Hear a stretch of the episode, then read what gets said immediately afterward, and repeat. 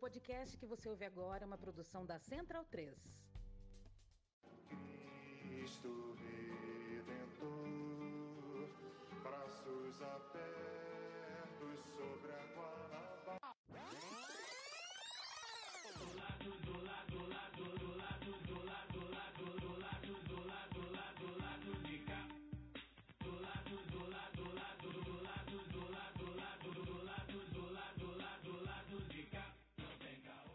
Bom momento, ouvintes da Central 3. Hoje é dia 22 de setembro de 2022. Eu sou Caio Belandi, direto do Saúl Estúdio, e este é o podcast lá do B do Rio 249, chegando no seu feed. Saúl Estúdio que está esterilizado porque passou por aqui gente que a gente não gosta muito não. Mas tudo bem. Precisa ganhar dinheiro, né, Rodrigão? Tá certo. Mas também não é bolsonarista não, hein, gente? Porque se fosse bolsonarista a gente ia entrar aqui num conflito com o Rodrigo. Tá dentro do campo democrático. É, tá dentro, vai, vai ser um aliado, provavelmente vai ser um aliado aí do, em 2023. Enfim, o barco tá aberto. Tá entrando, tá subindo gente que eu achava tinha até morrido, tá subindo gente aí, né? É, o time tá completo, escalado aí com o Fagner Torres, como vocês já ouviram, o Daniel Soares e virtualmente a Luara Ramos está comigo. Eu vou deixar o boa noite aos meus colegas pro segundo bloco, quando eles falarem também aí nas perguntas, para já anunciar de cara a convidada da semana, Talíria Petrone, de volta ao lado B do Rio, deputada federal pelo PSOL é, do Rio, né? E candidata à reeleição. Talíria, bem-vinda de volta. Obrigado por ter conseguido aí um espaço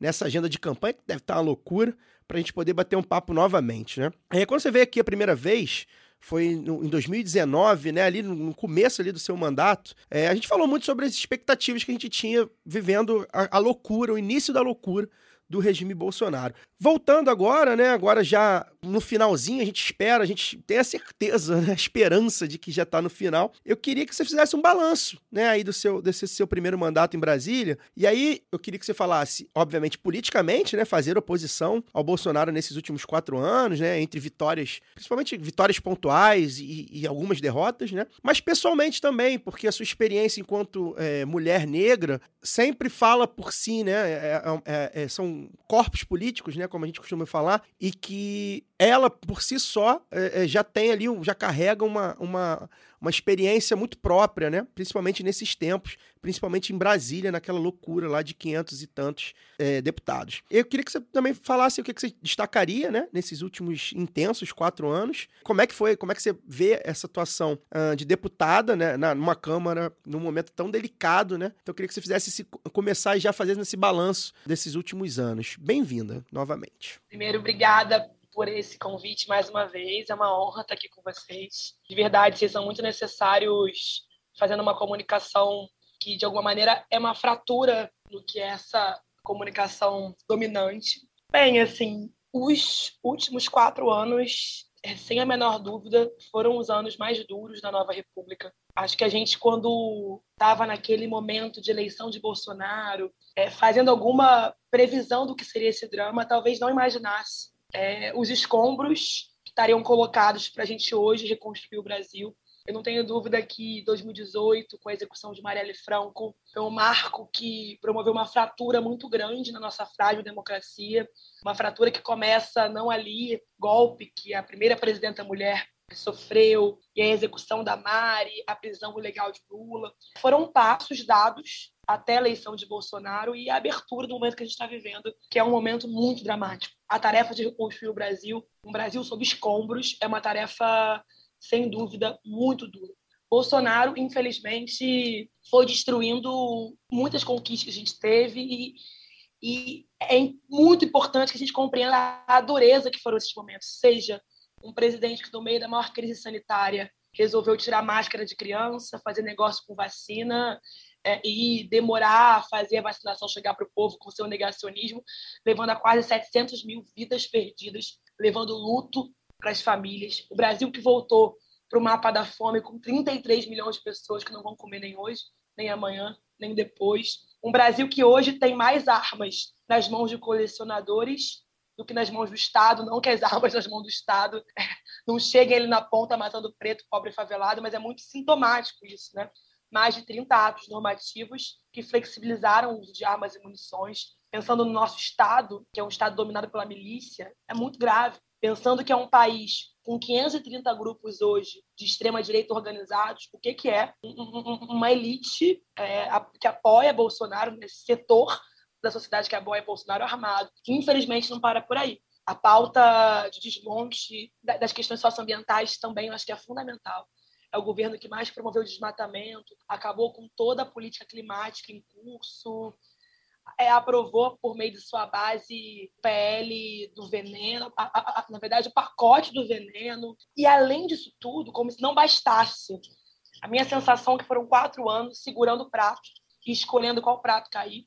E como se não bastasse, um tensionamento cotidiano, constante é, às instituições. A gente sabe é, a, a democracia, né? A gente sabe que a gente não está satisfeito com a democracia no Brasil, mas o ataque ao Supremo, o ataque às urnas eletrônicas, questionar a confiabilidade das urnas, anunciar sistematicamente que pode dar um golpe, é, é um combo que precisa ser enfrentado. Esse é um governo de um presidente, para terminar e a gente trocar. E teve coragem de, enquanto deputado, exaltar a Ustra, aquele que enfiou ratos em vaginas de mulheres na ditadura, isso diz muito da fragilidade da nossa democracia. Aquilo tinha que ser interrompido naquele momento. Esse homem virou presidente e a página oficial do, do Ministério da Defesa, por exemplo, fala que ditadura foi revolução. É, então, pessoalmente, para dizer para vocês assim, foi o maior desafio da minha vida. Um mandato que foi eleito a partir de muita dor, a decisão de, de enquanto vereadora, me, me candidatar a deputada federal foi a partir da execução política de Marielle Franco. Então, no meio de dor, de luto, um mandato no momento mais difícil da nossa República. Ser uma mulher negra entre as, as 2% de mulheres negras no Congresso Nacional, juntando Câmara e Senado, ser uma mulher numa Câmara que tem 15% apenas de mulheres, uma mulher de esquerda, uma mulher socialista, uma mulher preta mãe, eu me tornei mãe no meio disso tudo, né? Então, são muitos níveis de violência, que são violências que estão muito associadas a esse momento. Desde violências simbólicas, barrada na posse, barrada para entrar na Câmara, barrada interrompida é, para falar, é, minha estética sacaneada, até violências muito duras, como, por exemplo, ter que sair do meu estado porque foram identificados planos da milícia do Rio de Janeiro para me executar. Eu era vereador e andava de ônibus e bicicleta para a Câmara. Hoje é um carro blindado e uma escolta do Estado, porque há uma possibilidade de execução. Isso diz muito, não só sobre a minha vida, sobre o quanto romperam com a minha liberdade, mas diz muito sobre em que estado está o Brasil, a tarefa que está colocada agora. A gente, a gente passou por tanta coisa nesses últimos tempos que eu, eu nem falar lembrava. demais, vocês me interrompem. Não, você tá aqui para falar demais. A gente, eu nem lembrava disso, é verdade. A Talíria não, teve, Eu- teve a casa da barração no. Primeiro no- dia, no dia no- da posse. E teve o- as ameaças. É verdade. Olha só que loucura. Eu não, nem lembrava disso. É, são muitos níveis, a gente vai naturalizando isso também, eu É, acho. Gente claro, está sendo né? muito atropelado pelo, pelo- pelo- pelos pauta. absurdos, né? A gente é, não tem tempo de se recuperar mais de um absurdo. Quando a gente tá é, botando a cabeça para fora da água, vem outro e já dá outro caldo na gente. Aí a E a gente, gente acaba- vai largando o que É. cabe na democracia. É. Isso é muito grave, né? Exato. É, deputada Talíria, que bom te encontrar aqui. É muito bom ver uma mulher tão aguerrida que nos representa tanto lá na Câmara. É, e a minha pergunta também é um pouco pessoal, assim, você já citou, né, que foi, foi mãe é, durante o seu mandato, e nós que acompanhamos é, o seu mandato, a sua luta, vimos as diversas violências que você sofreu, e eu queria que você falasse um pouco de como é que foi ser mãe nessa legislatura, né, tão dura, e como é que foi assim, como é que, como é que você enxerga, se você já enxergava essa coisa das políticas para as mães, principalmente mães trabalhadoras, quando a gente fala de... É, é um país tão hipócrita o nosso, né, que ao mesmo tempo que não debate a, a legalização do aborto, por exemplo, e louva a, a, maternagem, a maternidade, a maternidade compulsória até, ele não nos dá, é, como mulheres, né, não nos dá condições de ser mãe com tranquilidade, não nos dá condições de ser, mesmo é, é, essa rede de apoio que a gente fala, de financiar uma rede de apoio, a gente tem que contar muitas vezes com nossas é, mães, avós, vizinhas. Então, como é que você, se isso mudou, né? Se você já tinha essa perspectiva antes e se isso mudou agora com você como mãe e, que, e se você tem alguma coisa já pensado para essa essa área, que eu acho que é importante. A gente não sei se tem é, tantas mães trabalhadoras ouvintes do lado B, eu acredito que também temos, mas eu acho que até para poder pensar os rumos do feminismo é, classista, né, no Brasil, é importante que a gente fale sobre isso. Olha, primeiro, pensar o que é o meu corpo. né, porque sou eu, né, corpos como como meu assim, no espaço da política institucional, não dá para descolar isso da violência que sofremos. Então, a violência começa no primeiro momento que a gente topa a tarefa de disponibilizar nosso corpo para a vida política. Então, desde ameaças de redes, passando por ameaças de grupos organizados supremacistas brancos, passando por interrupções, por violações ao nosso corpo, por assédio e até ameaças do território, que são as ameaças da milícia. Quando eu me tornei mãe, que foi para mim uma revolução na minha vida, inclusive na minha vida enquanto parlamentar, foi quando eu entendi que não se separa a mãe da parlamentar, é impossível. A gente tem usado muito a noção de uma maternidade política. Essas violências se agudizaram enormemente. Desde se explicitar que o parlamento brasileiro, o centro da política brasileira, não é um lugar para mães, portanto, né, não é um lugar para mulheres. Então, eu muitas vezes precisei levar a Moana, minha filha, e não tem um trocador próximo ao plenário. Não, não tem trocador, eu acho que não tem trocador na Câmara. Se tem, é muito longe do que é o prédio onde ficam as sessões. Eu fico pensando, eu fiz uma pergunta e eu repito: onde estão os filhos e filhas? Fiz isso em plenário. Onde estão os filhos e filhas dos políticos brasileiros? Normalmente estão com uma mulher, seja mãe, seja uma cuidadora em casa, né? Então a maternidade de alguma maneira agudizou coisas do tipo, eu precisei amamentar em plenário, foi a primeira vez que uma mulher amamentou em plenário. Eu vi, ah, tem um paninho para cobrir o seio. Assim, eu não quero cobrir meu seio, eu não sou obrigada a cobrir meu seio, porque eu estou amamentando a minha filha. Isso é meu direito, inclusive, legal. Então, muitas críticas, aquele lugar não é lugar para criança se um lugar não cabe um filho, não cabe uma mãe. Então, eu, eu já me considerava uma feminista preocupada com os temas da maternidade, mas sem dúvida a maternidade chegou como um furacão que me tornou muito mais pronta, preparada enquanto parlamentar, sem a menor dúvida. Eu me sinto uma parlamentar mais completa depois que me tornei mãe, mas também trouxe muitas dificuldades. Né? Porque é uma sessão marcada para quatro da tarde, que começa às oito da noite e termina duas da manhã uma filha que está amamentando exclusiva, que a, que a sua alimentação é o leite materno. O que, que faz? Leva para o plenário. Como? Se não tem estrutura, troca cocô no cafezinho. Mas isso também fez a gente fortalecer iniciativas, é, iniciativas que são iniciativas para enfrentar o que é a invisibilidade de nós mães. Então, a gente tem projetos de lei como a instituição de licença parental, para que tenha licença para o conjunto familiar que cuida de uma criança, projeto de lei para que cuidado materno seja considerado trabalho e, portanto, as mulheres mães que precisam sair do mercado de trabalho, ficar na informalidade e, portanto, não contribuem para a Previdência, que aquele tempo seja contado para fins de aposentadoria, como foi um, um, projeto aprovado na Argentina. Projetos para que, por exemplo, o certificado de nascido vivo, que hoje é pai e mãe, possibilite que tenha mãe e mãe que tenha pai pai, que tenha. É, então, são muitas iniciativas que envolvem um outro olhar é, sobre a maternidade, que tem muita relação, sem a menor dúvida, é, com eu ter me tornado mãe. E aí tem uma questão no Brasil assim que é muito duro, né? No Brasil há uma lógica da maternidade compulsória. As mulheres são o tempo todo estimuladas a compreender que são obrigadas a ser mãe. Quando chega uma certa idade, você e aí, e aí, e aí, e muitas vezes, quando engravida, e às vezes o cara mete o pé, vai embora, a gente não tem acesso ao aborto. O aborto legal e seguro, garantido no Código Penal desde, desde a década de 40, também não é plenamente garantido, por uma série de questões. Então, é a lógica de você tem que ser mãe, você não pode escolher ser mãe ou não. Mas aí, quando você engravida, quantas mulheres negras não têm acesso ao pré-natal adequado? Quando você vai parir, 25% das mulheres brasileiras vivenciam violência obstétrica. Inclusive, nós temos um PL de enfrentamento à violência obstétrica, é, que trata de humanização do parto. E aí, você vai olhar o perfil dessas mulheres, mulheres negras, o índice de mortalidade materna no Brasil é assustadoramente assustador e negro. E, por fim, então você tem a dificuldade de escolher ser mãe ou não, dificuldade para gestar, dificuldade para parir e dificuldade para maternar. Não tem creche pública, você não tem programas de acesso à renda para mulheres mães, você não tem suporte para aleitamento materno, suporte para licença de quatro meses, gente. Quando a mulher tem acesso a essa licença, é um escândalo. E quantas mulheres também, por fim, tem o seu maternar interrompido com a violência do Estado. Então, são várias dimensões que a pauta da maternidade, a partir de um feminismo popular, classista, antirracista, é, nos permite é, passear e encampar nossa luta, sabe?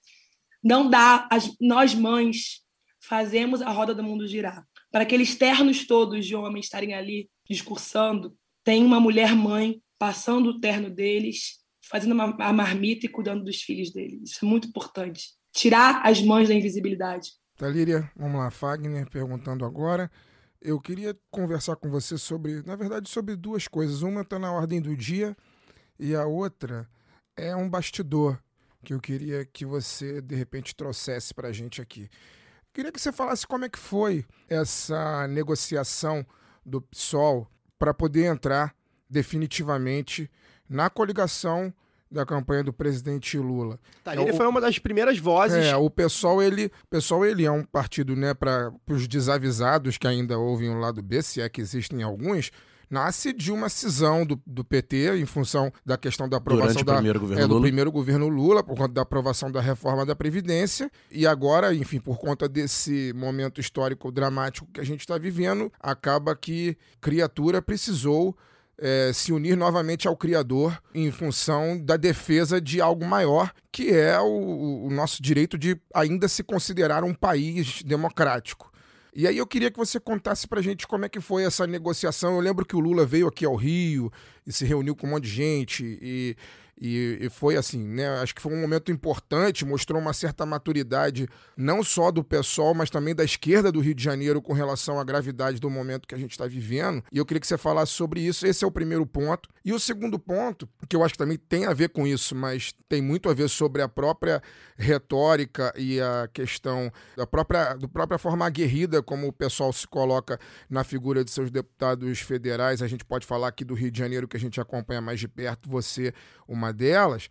Agora, nesse momento, né, nós estamos aí na penúltima, na penúltima semana do primeiro turno e já começou uma conversa assim. Parece que o, o lado de lá, de certa forma, está entendendo que perdeu a eleição, que vai perder a eleição. E não só entendendo que vai perder a eleição, é, já começa meio que a assumir que o atual presidente, o genocida, ele é um criminoso. Ele cometeu crimes de ordem, é, crimes de corrupção, crimes de conspiração contra o país, crime de genocídio. Isso tudo eu espero fique, né, seja levantado e julgado para que ele, ele e seus apoiadores possam cumprir é, aquilo que devem à justiça já a partir do ano que vem. Mas já começou uma conversa de anistia, né? Primeiro o William Vac perguntou ao, ao ex-presidente Lula é, sobre isso. Agora o golpista Michel Temer é, também falou numa entrevista sobre anistia para o Bolsonaro. Queria que você falasse como deputada federal e como uma das figuras de proa do PSOL o que o PSOL pensa desse discurso. Bem, primeiro sobre a primeira questão que você trouxe, né? O caminho é, que levou o nosso partido a é, coligar com o PT e outros partidos em torno da candidatura do presidente, do nosso ex-futuro presidente Lula. O pessoal, nesses anos todos de um partido programático, um partido é, que é, faz a, a, incidência programática à esquerda, pensando no conjunto das esquerdas brasileiras, tomou uma decisão acertadíssima, não tem a menor dúvida, que é, por um lado, generosa, por outro, muito responsável diante do drama que a gente está atravessando no Brasil. É a primeira vez que o PSOL não apresenta uma candidatura própria e nós internamente na executiva do partido que tinha diferentes posições, né, sobre qual tática seguir nesse momento. Eu faço parte de um grupo político dentro do partido que sempre defendeu desde o início, entendendo a gravidade desses últimos anos, que a gente já estivesse coligado em torno da candidatura do Lula no primeiro turno. E a gente então tirou uma comissão de negociação é, em torno de alguns pontos programáticos é, com o Partido dos Trabalhadores, uma comissão composta por mim, por Guilherme Boulos, nosso futuro deputado federal, e por Juliano Medeiros, o presidente nacional do PSOL, e foram algumas reuniões com dirigentes do PT e com o presidente Lula para tratar de pontos programáticos que seriam compromissos assumidos é, para a gente é, firmar essa unidade. Então, por exemplo, a gente revogar o teto de gastos, revogar a reforma trabalhista, pontos que envolviam a, a, compreensão do colapso climático em curso e a necessidade de mudanças em relação ao modelo de desenvolvimento que hoje está presente no Brasil. Tinham temas que envolviam a taxação das grandes fortunas, né, uma reforma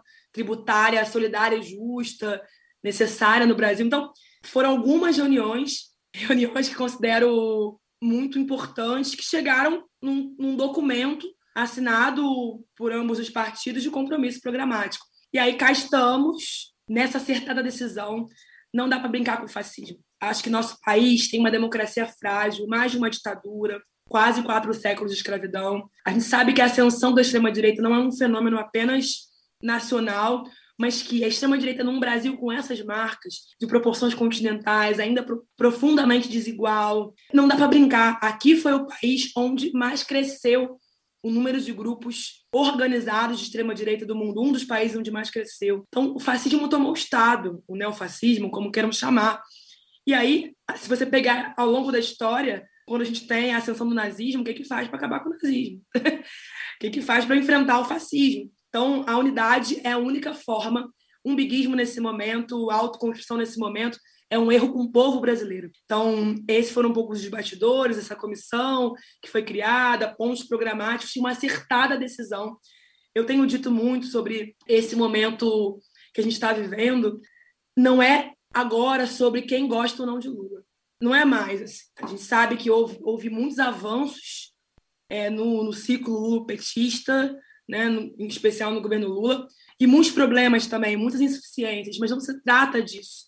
Não nos interessa isso agora. Agora é o quanto a gente tem convicção de que é insustentável para o Brasil mais quatro anos de governo Bolsonaro. E aí, todo mundo que entende, que tem alguma consciência, sabe que quatro anos de governo Bolsonaro vão inviabilizar, é, num período médio, a reconstrução do Brasil, precisa apostar na candidatura do Lula, que é, é a viável.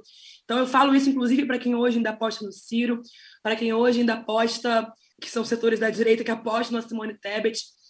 As últimas pesquisas mostraram que um deslocamento de 1% desses votos faz com que a gente leve no primeiro turno. Não dá para brincar e levar Bolsonaro para o segundo turno. Então, essa foi a decisão do nosso partido. Tenho muito orgulho de construir um pessoal que é um pessoal responsável, um pessoal radical no sentido da raiz das questões, mas que sabe que esse é um momento central para o futuro do Brasil. Então, sobre a primeira questão, é, é isso, assim, não dá para errar. Inclusive, é preciso, é muito importante, a gente pode falar sobre isso daqui a pouco, que a gente também tem uma grande bancada no Congresso Nacional, precisa ser a maior bancada de esquerda, e a gente tem que ter mulher, mulher negra de luta, a gente tem que reeleger com muita força, trazer uma bancada junto, porque é preciso também um Congresso mais à esquerda, para incidir sobre o que é a reconstrução do Brasil e também conseguir viabilizar as mudanças necessárias que partem, boa parte delas passem pelo Congresso. E sobre o segundo ponto, é, é isso, assim, é impossível que a gente não responsabilize Bolsonaro pelos, seus, pelos crimes cometidos no, no, meu ponto de vista, e imagino que do ponto de vista do pessoal também, assim, porque do pessoal como um todo. O drama que o Brasil foi colocado, assim, não é razoável.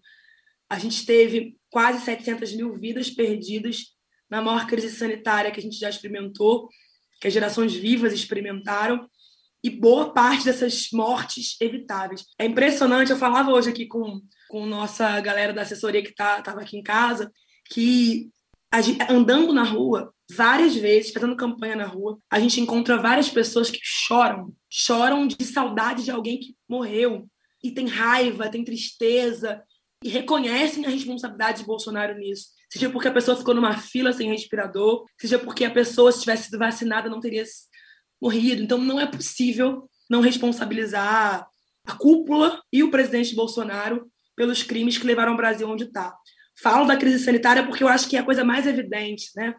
Mas no entorno disso, os tensionamentos da democracia sistemáticos que estimulam violência política como, uma, como metralhar uma janela com uma bandeira do Lula, como matar um militante de esquerda, executar. É uma autorização a partir de um discurso de ódio é, e de uma gestão baseada mesmo no rompimento com a fronteira democrática. Então, eu não sei no que vai dar esse debate da anistia, a gente já viu onde deu.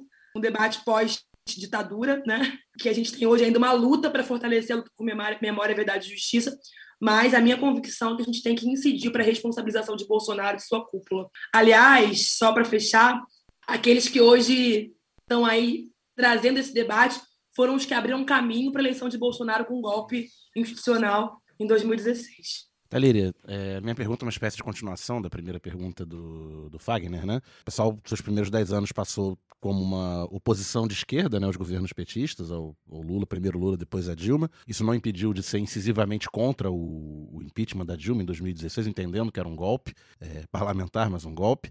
E passamos por tudo que passamos aí nos governos Temer e Bolsonaro, seu primeiro mandato já no Bolsonaro. Você é de uma segunda geração do pessoal, digamos assim, né, que já entra na política institucional já pelo pessoal, não passa por esse por essa dissidência do PT, faz seu primeiro mandato já sob o seu mandato federal, né, já sob o governo Bolsonaro, e a gente está aí na, com o pessoal formalmente coligado a, na, na chapa do Lula e na perspectiva de eleger o Lula se tudo der certo em primeiro turno, como você vê a atuação, a sua atuação do seu, do seu segundo mandato e a atuação de uma bancada do PSOL num governo Lula que tem tudo para ter mais contradições do que o primeiro, em certo sentido, porque tem Alckmin de vice, tivemos Meirelles sentado na mesa no, na, na segunda-feira, os banqueiros oriçados, Meirelles né? e Boulos. Não, banqueiros que, além de saber ganhar dinheiro, eles sabem de eleição, né? Que eles falaram que com o Meirelles vai ganhar no primeiro turno. Eu teve até notícia de dólar, cara. Muito tempo é... eu não é. sabia que dólar... Meirelles dólar... que é... Em breve a gente vai ouvir sobre o Risco Brasil. É, é Meirelles que é um defensor do teto de gastos, que, que você é, já mencionou, que é um compromisso programático, né? De, de, de derrubar Eu... o teto de gastos. Embora o próprio Meirelles tenha dado a, a, a pista também, né? Aquela coisa bem brasileira. não, tem que manter o teto, mas pode ter exceção para isso, para aquilo, então. Não pode, pode, mas se quiser pode. É, exatamente. Podemos ter um teto de gastos é com 54 fez isso exceções. Bolsonaro, né? É, pois é. O de gastos foi Bolsonaro. Isso, isso. Exatamente. É, mas então eu queria, é, resumidamente, é, a perspectiva de um pessoal frente a uma atuação da bancada do pessoal apoiando um, um, governo Lula que vai ter suas contradições, inevitavelmente, e que precisará ser defendido de uma oposição que será certamente abertamente fascista. Vamos nessa. Moleza. Acho que são... Só isso. Tá né? Só essa tá é, o próximo Valeu, mandato é isso aí, né? Foi bom estar com vocês. Ó, eu acho que esse é um dos maiores desafios que está colocado para a esquerda brasileira. Quais são os rumos do PSOL e quais são os rumos da esquerda brasileira nesse momento. Então, primeiro de tudo, é reconhecer que não tinha outro caminho senão a unidade. Queria reforçar isso. Tenho muita convicção do acerto da unidade em torno do nome do Lula. Mas também a nossa esperança de reconstrução do Brasil não pode estar depositada no que vai ser um futuro governo é, possivelmente é, de coalizão, né? um futuro governo com suas contradições, porque é um governo a partir de, que vem a partir de uma frente amplíssima, é, com setores é, da direita liberal compondo esse governo, e é, é, é, isso, vamos que vamos, porque a gente tem que eleger mesmo, eleger no primeiro turno, venha todo mundo, mas reconstruir o Brasil para, inclusive, evitar novos ciclos de ascensão da extrema-direita, isso é muito importante, porque também preciso reconhecer que quem abriu o caminho para a eleição de Bolsonaro foi o tal centrão, setores do centrão, setores da direita liberal. Então, é muito importante que a gente tenha uma bancada que seja uma bancada que também faça as disputas necessárias quando for, necess... quando for né, preciso. Não tenho dúvidas que vai ser um momento muito difícil, porque a gente vai ter a saída de Bolsonaro, assim que espero, 10 dias, para a gente virar a, primeiro, a primeira página, né?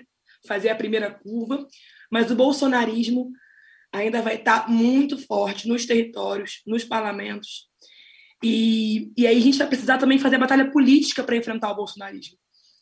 A gente vai ter gente armada nos territórios, a gente vai ter um nível de tensão, é, é reconstruir o Brasil sob escombros.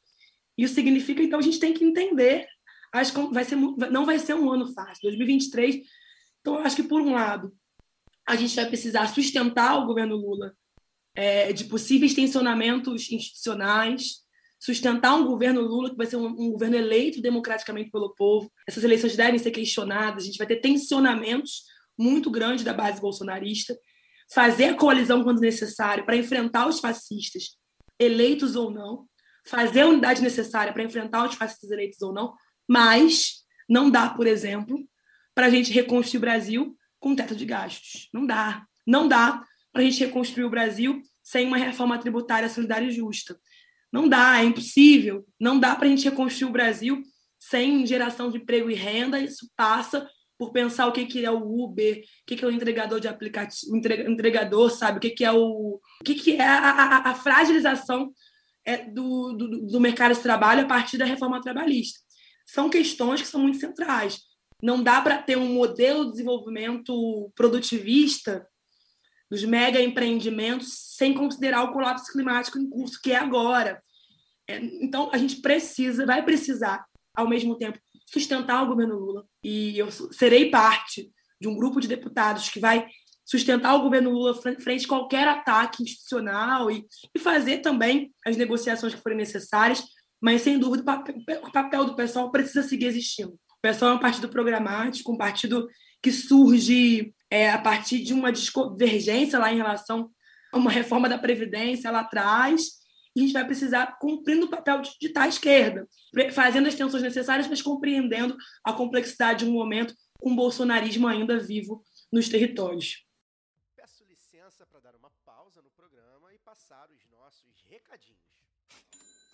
Agora, a Aurelo aceita Pix, primeira e única plataforma que remunera os podcasters a cada play e parceira do lado B, abriu essa nova forma de apoio rápido e fácil. Você apoia o lado B a partir de R$ reais e tem direito a conteúdo exclusivo e pode, de acordo com a faixa de apoio, participar dos sorteios de brindes. Se você já é apoiador pelo Padrinho ou pelo PicPay, migre para Aurelo.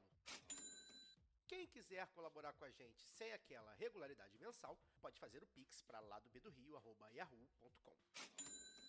O sorteio para apoiadores do lado B é um oferecimento da Camisa Crítica. Ouvinte tem 10% de desconto no cupom Lado B no site www.camisacritica.com. E que tal ter a camiseta do lado B? Acesse www.zetanossa.com.br e compre a sua. Você também tem 15% de desconto nas compras em todo o site com o cupom Lado B15. Ouvinte Lado B tem também 10% de desconto com o cupom Lado B em www.vesteesquerda.com.br. Você pode aprender inglês, espanhol e francês na WeCreate, a escola de idiomas parceira do lado B. Acesse www.wecreateidiomas.com. Siga também nossos parceiros nas redes sociais. Obrigado pela atenção e voltamos ao programa. Talíria, para a gente fechar, a gente já está num horário aí mais apertado. Você daqui a pouquinho vai para um evento de campanha, o comício do Freixo, é, em Niterói, que é sua terra, e dele também, né? Os dois é, com, com base política em Niterói.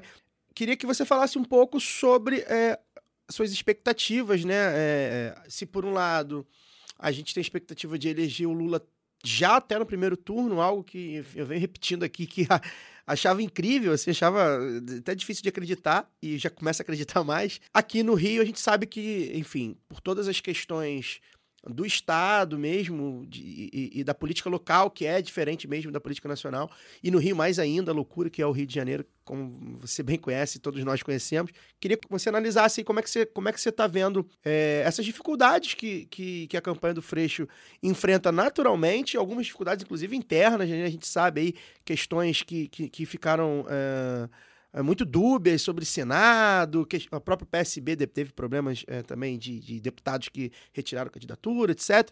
É, é, ao mesmo tempo que é uma campanha que vem somando pontos né, na, nas, nas, pesquisas, né, então vem dando esperança né, é, para a gente chegar provavelmente num segundo turno com, com equilíbrio de forças até. Uma jornada de ascensão. Né? Exato, exato. A gente daqui a pouquinho vai sair pesquisa e a gente comenta que esper, esperamos que, que seja na, essa continue essa ascensão. Queria que você falasse, assim, né, enfim, a necessidade que a gente, a, a, gente sabe que é eleger Marcelo Freixo aqui no Rio também, muito por causa do bolsonarismo, é, mas também é, fizesse esse apanhado da, dessas dificuldades que a gente vê, do próprio nome do Freixo, né, um nome muito vinculado, é, por exemplo, a CPI das milícias, e aí a gente vê a expansão das milícias, a gente trouxe até no programa passado falando sobre isso, ou seja, essa loucura toda que é o Rio de Janeiro e, e, e qual grau de esperança a gente tem para a gente pelo menos fazer um segundo turno que possibilite a gente estar otimista, né, esperançoso de, de eleger o Freixo. Bem, primeiro, faltam menos de 10 dias para a eleição mais importante das nossas vidas. Eu acho que isso é importante que todo mundo incorpore mesmo a dimensão do ano histórico que a gente está vivendo. O futuro da minha filha, de dois anos e meio quase, o futuro do meu menino, que eu tô, que vai nascer na primeira semana do governo Lula, o futuro de tantas crianças e das nossas gerações que estamos aqui hoje, depende dessa eleição. A gente é do pessoal e, e de fato, para nós, os nossos sonhos não cabem nas urnas mesmo. A gente está muito conectado ao que é o povo organizado, a gente quer mudar esse sistema. Mas para seguir em luta, é preciso romper com esse ciclo onde o fascismo tomou o Estado. Ocupou o Estado com todo o seu ódio, seu racismo, é, seu ódio ao pobre, sua lógica armamentista. Então, são nove dias muito importantes se é verdade que a gente tem muitas chances de levar no primeiro turno, cada dia até o dia 2 de outubro conta para virar um voto para eleger Lula no primeiro turno e impedir Bolsonaro de ir para o segundo turno. Então, essa é uma tarefa muito importante. E é uma tarefa que se estende às outras instâncias, né? A gente precisa reduzir ao máximo, a gente falava aqui, do perigo que vai ser o bolsonarismo que vai continuar ainda vivo no Brasil, mesmo com a derrota de Bolsonaro. Então, a gente precisa tirar espaço desses caras na sociedade e também nas, em todas as esferas do Estado. Pensando no Rio de Janeiro, o Rio é o berço do bolsonarismo. É aqui, é o lugar de Bolsonaro, aqui é onde o ovo da serpente foi colocado, e aqui também um lugar muito importante para a derrota, para o enfraquecimento do bolsonarismo no Brasil inteiro. Então, pensar que no nosso estado a gente tem mais de 60% do território dominado por milícias, a gente tem muitos grupos armados dominando o território em um ano, foram ao menos 40 chacinas é, encampadas sob a gestão de Cláudio Castro. Isso é escandaloso. A minha sensação, a sensação não, a gente vai empilhando um corpo sobre o outro. Empilhando um corpo pela fome, pelo Covid, pela bala de fuzil do Estado ou da milícia. Quatro anos e meio depois, a gente não sabe quem mandou matar Marielle. Um crime que chocou o mundo, no meio de uma capital brasileira. Aqui, o Rio, o Rio é muito importante. Por isso, a gente fazer uma, força máxima para levar a frente ao segundo turno. E aí, ter uma segunda batalha que é pós 2 de outubro, eleger Marcelo Freixo, com todas as contradições que estão colocadas nessa candidatura, sabemos disso, é muito fundamental também. Aí é o vira-voto, né? A gente tem duas tarefas. De alguma maneira, convencer aqueles que não gostam do Freixo, mas também ajudar a mobilizar a nossa turma, sabe? Mobilizar quem é de esquerda para se, se encantar com essa candidatura e usar esses nove dias é, para conseguir chegar a mais gente à, à urgência de eleger Marcelo Freixo. Mas me permitam, não basta também. Nós temos três senadores hoje do Rio de Janeiro, três senadores bolsonaristas. Isso não é razoável. Por isso, a nossa decisão, com toda a divergência que houve no, no campo da esquerda no Rio de Janeiro, sinceramente, o PSOL é o maior partido de esquerda do estado do Rio. Nós sabemos do nosso tamanho grande na política e pequeno nacionalmente, mas no estado do, do, Rio de Janeiro nós somos o maior partido de esquerda. Ninguém pode questionar isso. E nós abrimos mão de ter qualquer candidatura majoritária. Abrimos mão de ter candidatura à presidência, abrimos mão de ter candidatura ao governo e abrimos mão de ter candidatura ao Senado. Porque esse é o certo. Se a tarefa prioritária é tirar Bolsonaro e reduzir espaço do bolsonarismo, dos representantes de Bolsonaro, Romário também é um representante de Bolsonaro. E hoje o Molon é quem está com mais viabilidade eleitoral de tirar o representante de Bolsonaro e ter ao menos um senador do campo democrático.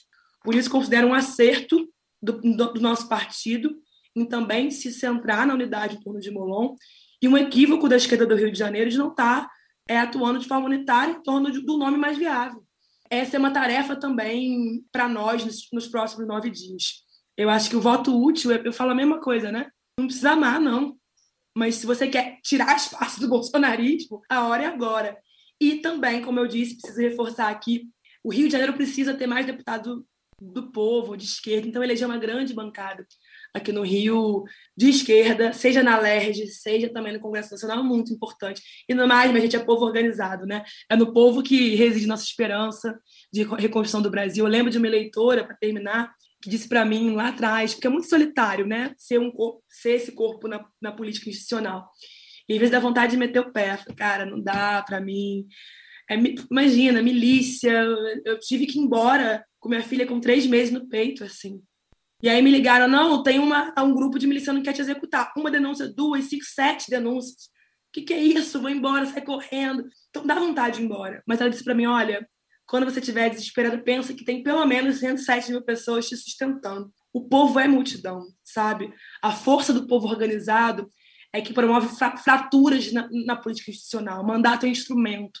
Então, também transformar cada comitê de luta para a eleição em comitê permanente, para a reconstrução do Brasil, fortalecer também a organização popular é muito importante. E vamos que vamos, força máxima até 2 de outubro. A gente não pode errar. Eu não tenho dúvida que essa é a eleição das nossas vidas e é para garantir o futuro dos nossos meninos e meninas, sabe? E da gente que quer ser feliz, né?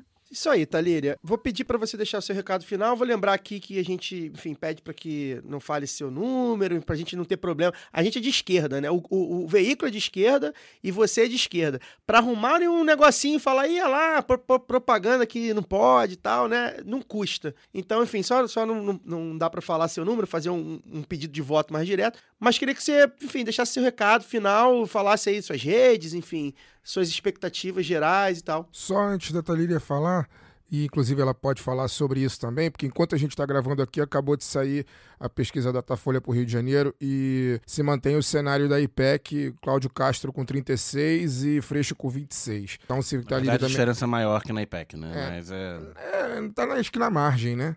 Então, se Talíria também quiser comentar, inclusive aproveitando que a, a pesquisa acabou de sair quente aqui durante nossa conversa, fica à vontade. Eu acho que essa pesquisa reforça o que eu falei agora, né? Da, da importância dos nove dias como nove dias fundamentais para a gente arrancar o máximo de espaço de Bolsonaro e do bolsonarismo de todos os cantos, seja para o governo federal, seja é para a disputa do governo estadual, aqui local do ovo da serpente, berço do bolsonarismo, seja para o Senado e, e em termos do, do legislativo é uma tarefa que não é fácil, sabe? A militância tem um pouco de medo, a gente tem.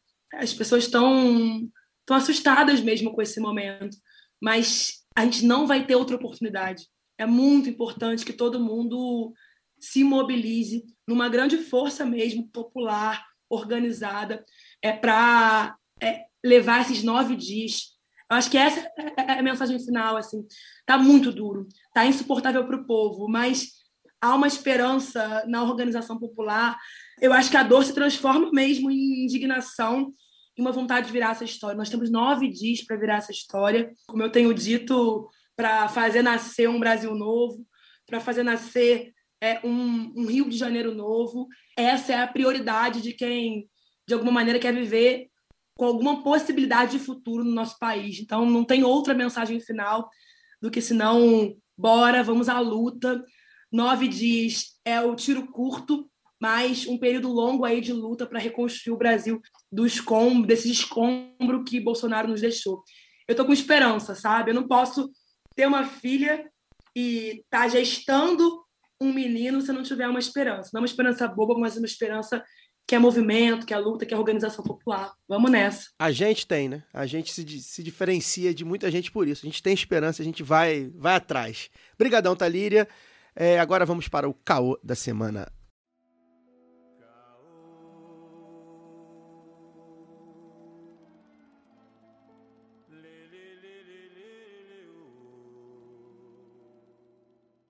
Bem, caô da semana, tradicionalmente, debatendo pesquisas e, tradicionalmente, pesquisas de estados, afinal de contas, pesquisa nacional só mais tarde, para o Jornal Nacional.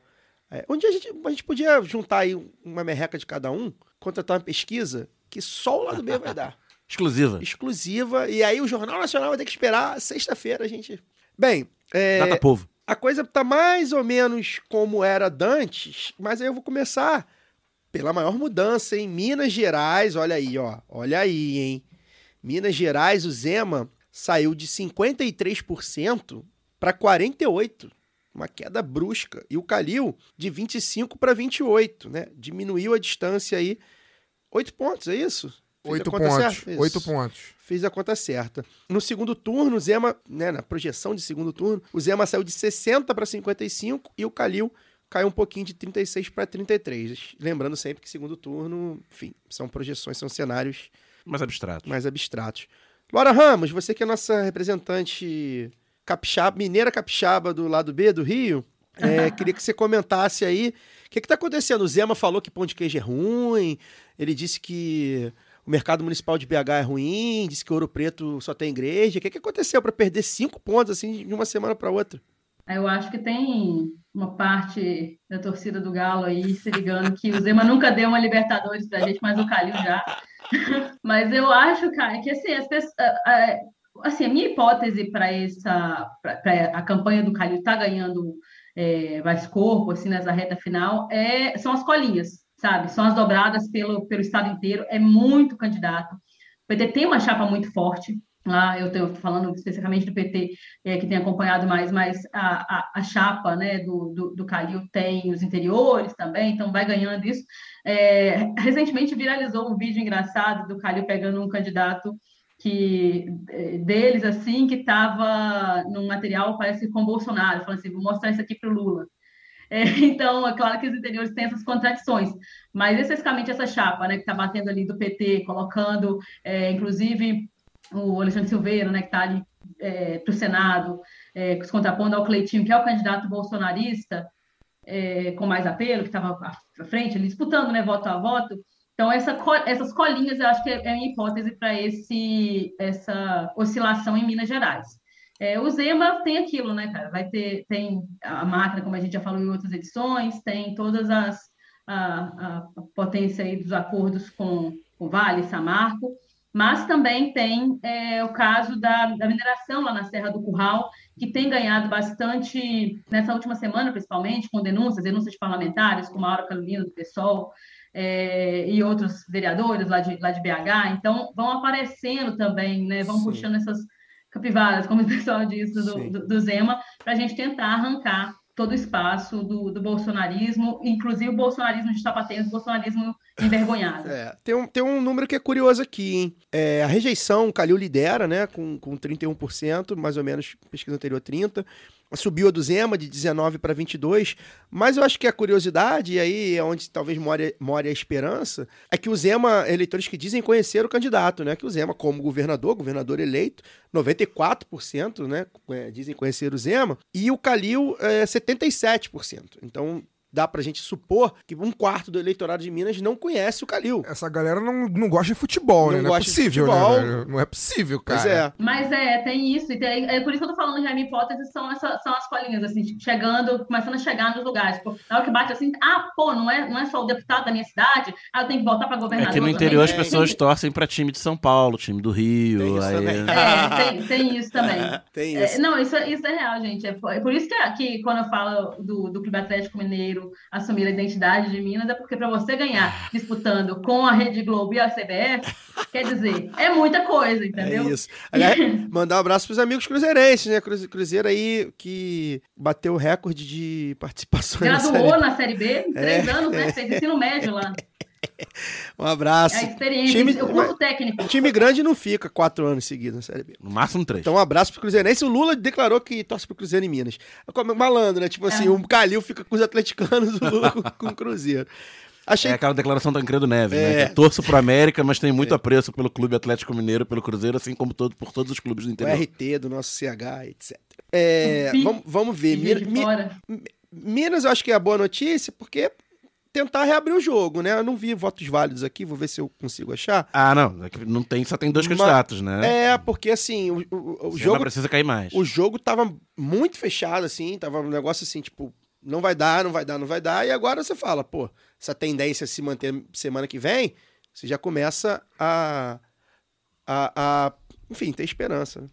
É, e a eleição em Minas Gerais, eu hoje refletia, conversava com um amigo, amigo, amigo Pablo Martins, refletia sobre isso e aí queria até de repente trazer isso aqui para a mesa antes da gente passar para próximo para a próxima pesquisa. É, a eleição de Minas Gerais ela é uma eleição que me preocupa muito assim é, é o Zema se reeleger porque eu já estou fazendo um exercício talvez de futurologia mas eu acho que é bem possível enfim, a gente faz futurologia que desde que começou e a gente acerta muita coisa né E eu acho que é muito possível. O- a verdade é que o presidente Lula, ganhando a eleição esse ano, a retomada do- da economia do Brasil, enfim, a retomada do crescimento, geração de emprego, tudo isso passa por uma distribuição farta de recursos do governo federal para os estados. E muito me preocupa que o governo Zema se reeleja, porque ele vai certamente se. E, Minas Gerais é um, é um estado muito importante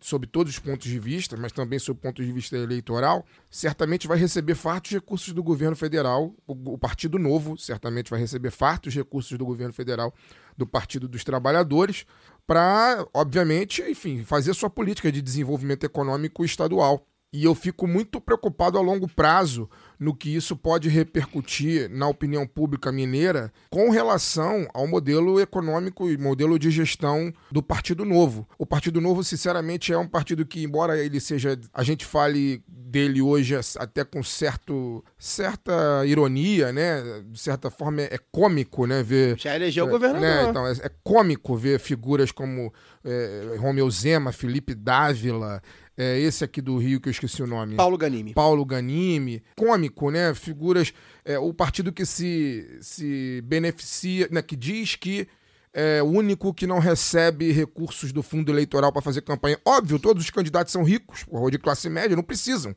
Tem algum pobre, algum preto pobre fazendo campanha no Partido Novo? Não tem. Então, por isso, né, eles, eles se Se tiver, beneficiam. tem um rico financiado. É, pois é, se, se tiver, tem um rico financiando. Então, muito me preocupa a longo prazo, sabe, a existência do Partido Novo, porque eu fico imaginando, há 20 anos atrás, a gente olhava o Jair Bolsonaro e ria desse cidadão. Ria, obviamente, a gente sa- sabia do quanto ele era nefasto, a gente que é tarado por política desde que nasceu praticamente, sabia o quanto ele era nefasto, mas a gente ria das possibilidades eleitorais, por exemplo, as possibilidades presidenciais desse sujeito. E um dia ele chegou à presidência, se cacifou e chegou à presidência da República. É, e eu digo sem nenhum medo de errar, nenhum medo de errar, que se um dia o Brasil eleger algum político do Partido Novo, por exemplo, para a presidência, será uma, uma presidência tão nefasta quanto a presidência, a presidência de Jair Bolsonaro, exceto com aquele, aquilo que a gente está acostumado a falar, né? São pessoas que sabem comer de garfo e faca e não comem pão com leite condensado. Mas politicamente são tão nefastos quanto Jair Bolsonaro. Então, muito me preocupa que a sociedade mineira reeleja esse cidadão, porque eu acho que isso pode reverberar negativamente para o Brasil na opinião pública no longo prazo, no médio e no longo prazo. Então, eu declaro aqui né, a minha torcida para que o Alexandre Calil consiga, pelo menos, levar para o segundo turno, para que a partir daí o jogo seja zerado e tudo né, recomece. Curioso que a gente lembra, eu lembro que em 2018, um dos uns debates que tinha muito, né? É isso, a gente sempre ridicularizou o novo, mas ao mesmo tempo, até pelo poderio financeiro e pela forma que é tratado pela, pela mídia hegemônica, né? Parceiros que são, e, e ideologicamente e economicamente também. A gente viu o pessoal, por exemplo, né, não, não conseguiu eleger um, um governador. E o Novo elegeu, né? Logo. É, o Novo elegeu tempo, dentro daquele acidente histórico de Tudo- 2018. Sim, né? É um candidato sim. fora do padrão novo Totalmente. e que é, se associou muito com o bolsonarismo. Sim. Então foi na leva de Witzel, na- o o João Dória tinha uma Sim. estrada própria, mas também Mas isso qualifica o e tal. partido e, Não, isso, e- inclusive, e- deixa o partido, mistura o partido aos outros, que- o que nesse, nesse, nesse sentido, no sentido deles, eles, não, eles dizem que não queriam se misturar, mas no sentido eleitoral é bom. Quantos deputados tem o Novo Exato. na, na, na Assembleia de Minas? Dois, É. né? O governo, ele, entre aspas, deu certo, né? Aí, É. tá, tá com boa popularidade, apesar do Novo, não por Exato. causa do Novo. Vamos passar para o Rio de Janeiro. O Castro saltou de 31 para 36 e o Freixo variou para baixo de 27 para 26. É um número bem, bem É, então. E é lembrar, né, a diferença, acho que é o que você vai falar, né, Dani, da- do IPEC pro, pro Datafolha, né? Tem uma. É, o engraçado é que é, o movimento é contrário ao do IPEC, que saiu no início da semana, que o Castro estagnado e o Freixo subindo 5 pontos, só que fez as duas pesquisas convergirem. Na semana passada, o IPEC estava dando 14 pontos de diferença do Cláudio Castro pro Freixo e o Datafolha estava dando 4 pontos de diferença. Correção de rota. É, e aí o, no IPEC o, um estagnou e o outro subiu e, e o sinal foi trocado no, no Datafolha e agora ambos dão uma diferença de 10 pontos pro Castro. É, a princípio seria controlado, porque se você somar os demais, você teria uma folga boa pra ter segundo turno. Porque É, o o Neves tem 8, 8%, e tem um monte ali com 3, 2. 1 e 2, é. O problema é aquilo que a gente fala desde o início, é que a gente, esses com 3 e 2, a gente não sabe se eles vão chegar no dia da eleição com seus 3 e 2%. Ciro Garcia, é, historicamente, tem esses 2, 3% e na eleição dá um, um pouco menos. A Juliette, que não é do BBB, mas a gente não sabe esses, esses 2% sabem que não são a da... É, é curioso a gente falar isso, né? Porque é, não é a primeira vez que a gente levanta essa, essa possibilidade sobre é, a questão dos homônimos, né? Ciro Garcia, Eduardo Serra, do PCB, Ciro Garcia, Que do até PSTU, e Juliette Pantoja, do UP. É engraçado que a gente fala isso. E assim, sem- não é que a gente não desmerece o trabalho desses três É, não é pequenos partidos galhofa, da é esquerda radical. histórica. Porque a gente sabe que esses caras estão na rua, pô, fazendo o trabalho deles, a gente tem total respeito a todos eles. O Ciro Garcia, inclusive, já foi entrevistado aqui no lado B. É, só que, assim, é, saiu uma pesquisa é, é, no começo do ano, por exemplo, que dava, na pesquisa é, é, espontânea para governador, o Lula com 2%. As pessoas respondiam assim: eu quero o Lula governador do Estado. Infelizmente, a gente vive num- num- numa sociedade que é perfeitamente possível, e já em outras vezes a gente já verificou isso, que o Ciro do PSTU seja confundido, por exemplo, com o Ciro Gomes. Que o Serra do PCB seja confundido com, com o José Serra. E que a Juliette Pantoja do, da UP seja confundido com a Juliette do BBB. E, gente, tô, a gente tá falando sério. É óbvio que a gente não tem evidência metodológica para falar isso. Sim, A gente, mas é, tem evidência histórica. mas tem evidência histórica. O Serra, uma vez, apareceu lá na frente, né? Na, Pro na Senado, Senado. chegou a ter 6, 8% e teve 40 mil votos no dia da Ciro- eleição. o Inclusive Ciro- o meu. O Ciro Garcia, pois é, Naquela a gente aqui, é, já votei também no, no, no no PCB. O Ciro Garcia, mesma coisa, ele, ele começou com 4% de, de, de, de, de votos, se eu não me engano, assim, tipo, caraca, o Ciro Garcia em quarto lugar e tal. E a gente sabe que na realidade, a realidade se impõe às vezes, né? É, fazendo as É. contas aí, esses quatro, que é o Ciro Garcia, a Juliette. Não, o Ciro Garcia, a Juliette e o Serra, que estão nessa categoria, mais o Witzel, cada um tem 2%, eles dão 8%. O que é fundamental numa diferença de 10%. Pra que não acabe no primeiro Pra que não acabe no primeiro turno, pra ter uma folga, uma, uma margem confortável pra não acabar no primeiro turno. É. Agora, desses quatro, três tem essa questão que a gente tá falando, pode ser confusão com homônimo, pode murchar até o dia da eleição. Tem- tem- e o tem- Witzel é muito provável que seja anulado. É, a candidatura dele, os votos dele não sejam válidos. Isso. Então, esses 8%, se eles não forem tudo isso mesmo, a gente corre risco de E, acabar no e lembrar da turno. margem de erro. Né? Pode ser 0% todos eles aqui também. E infelizmente, né, a, a realidade mostra que é mais possível que seja 0% ou próximo zero do que 4, né? Poderia ser pra a cima margem também. de erro da- do Datafolha é 3 pontos, Pois parece. pior ainda.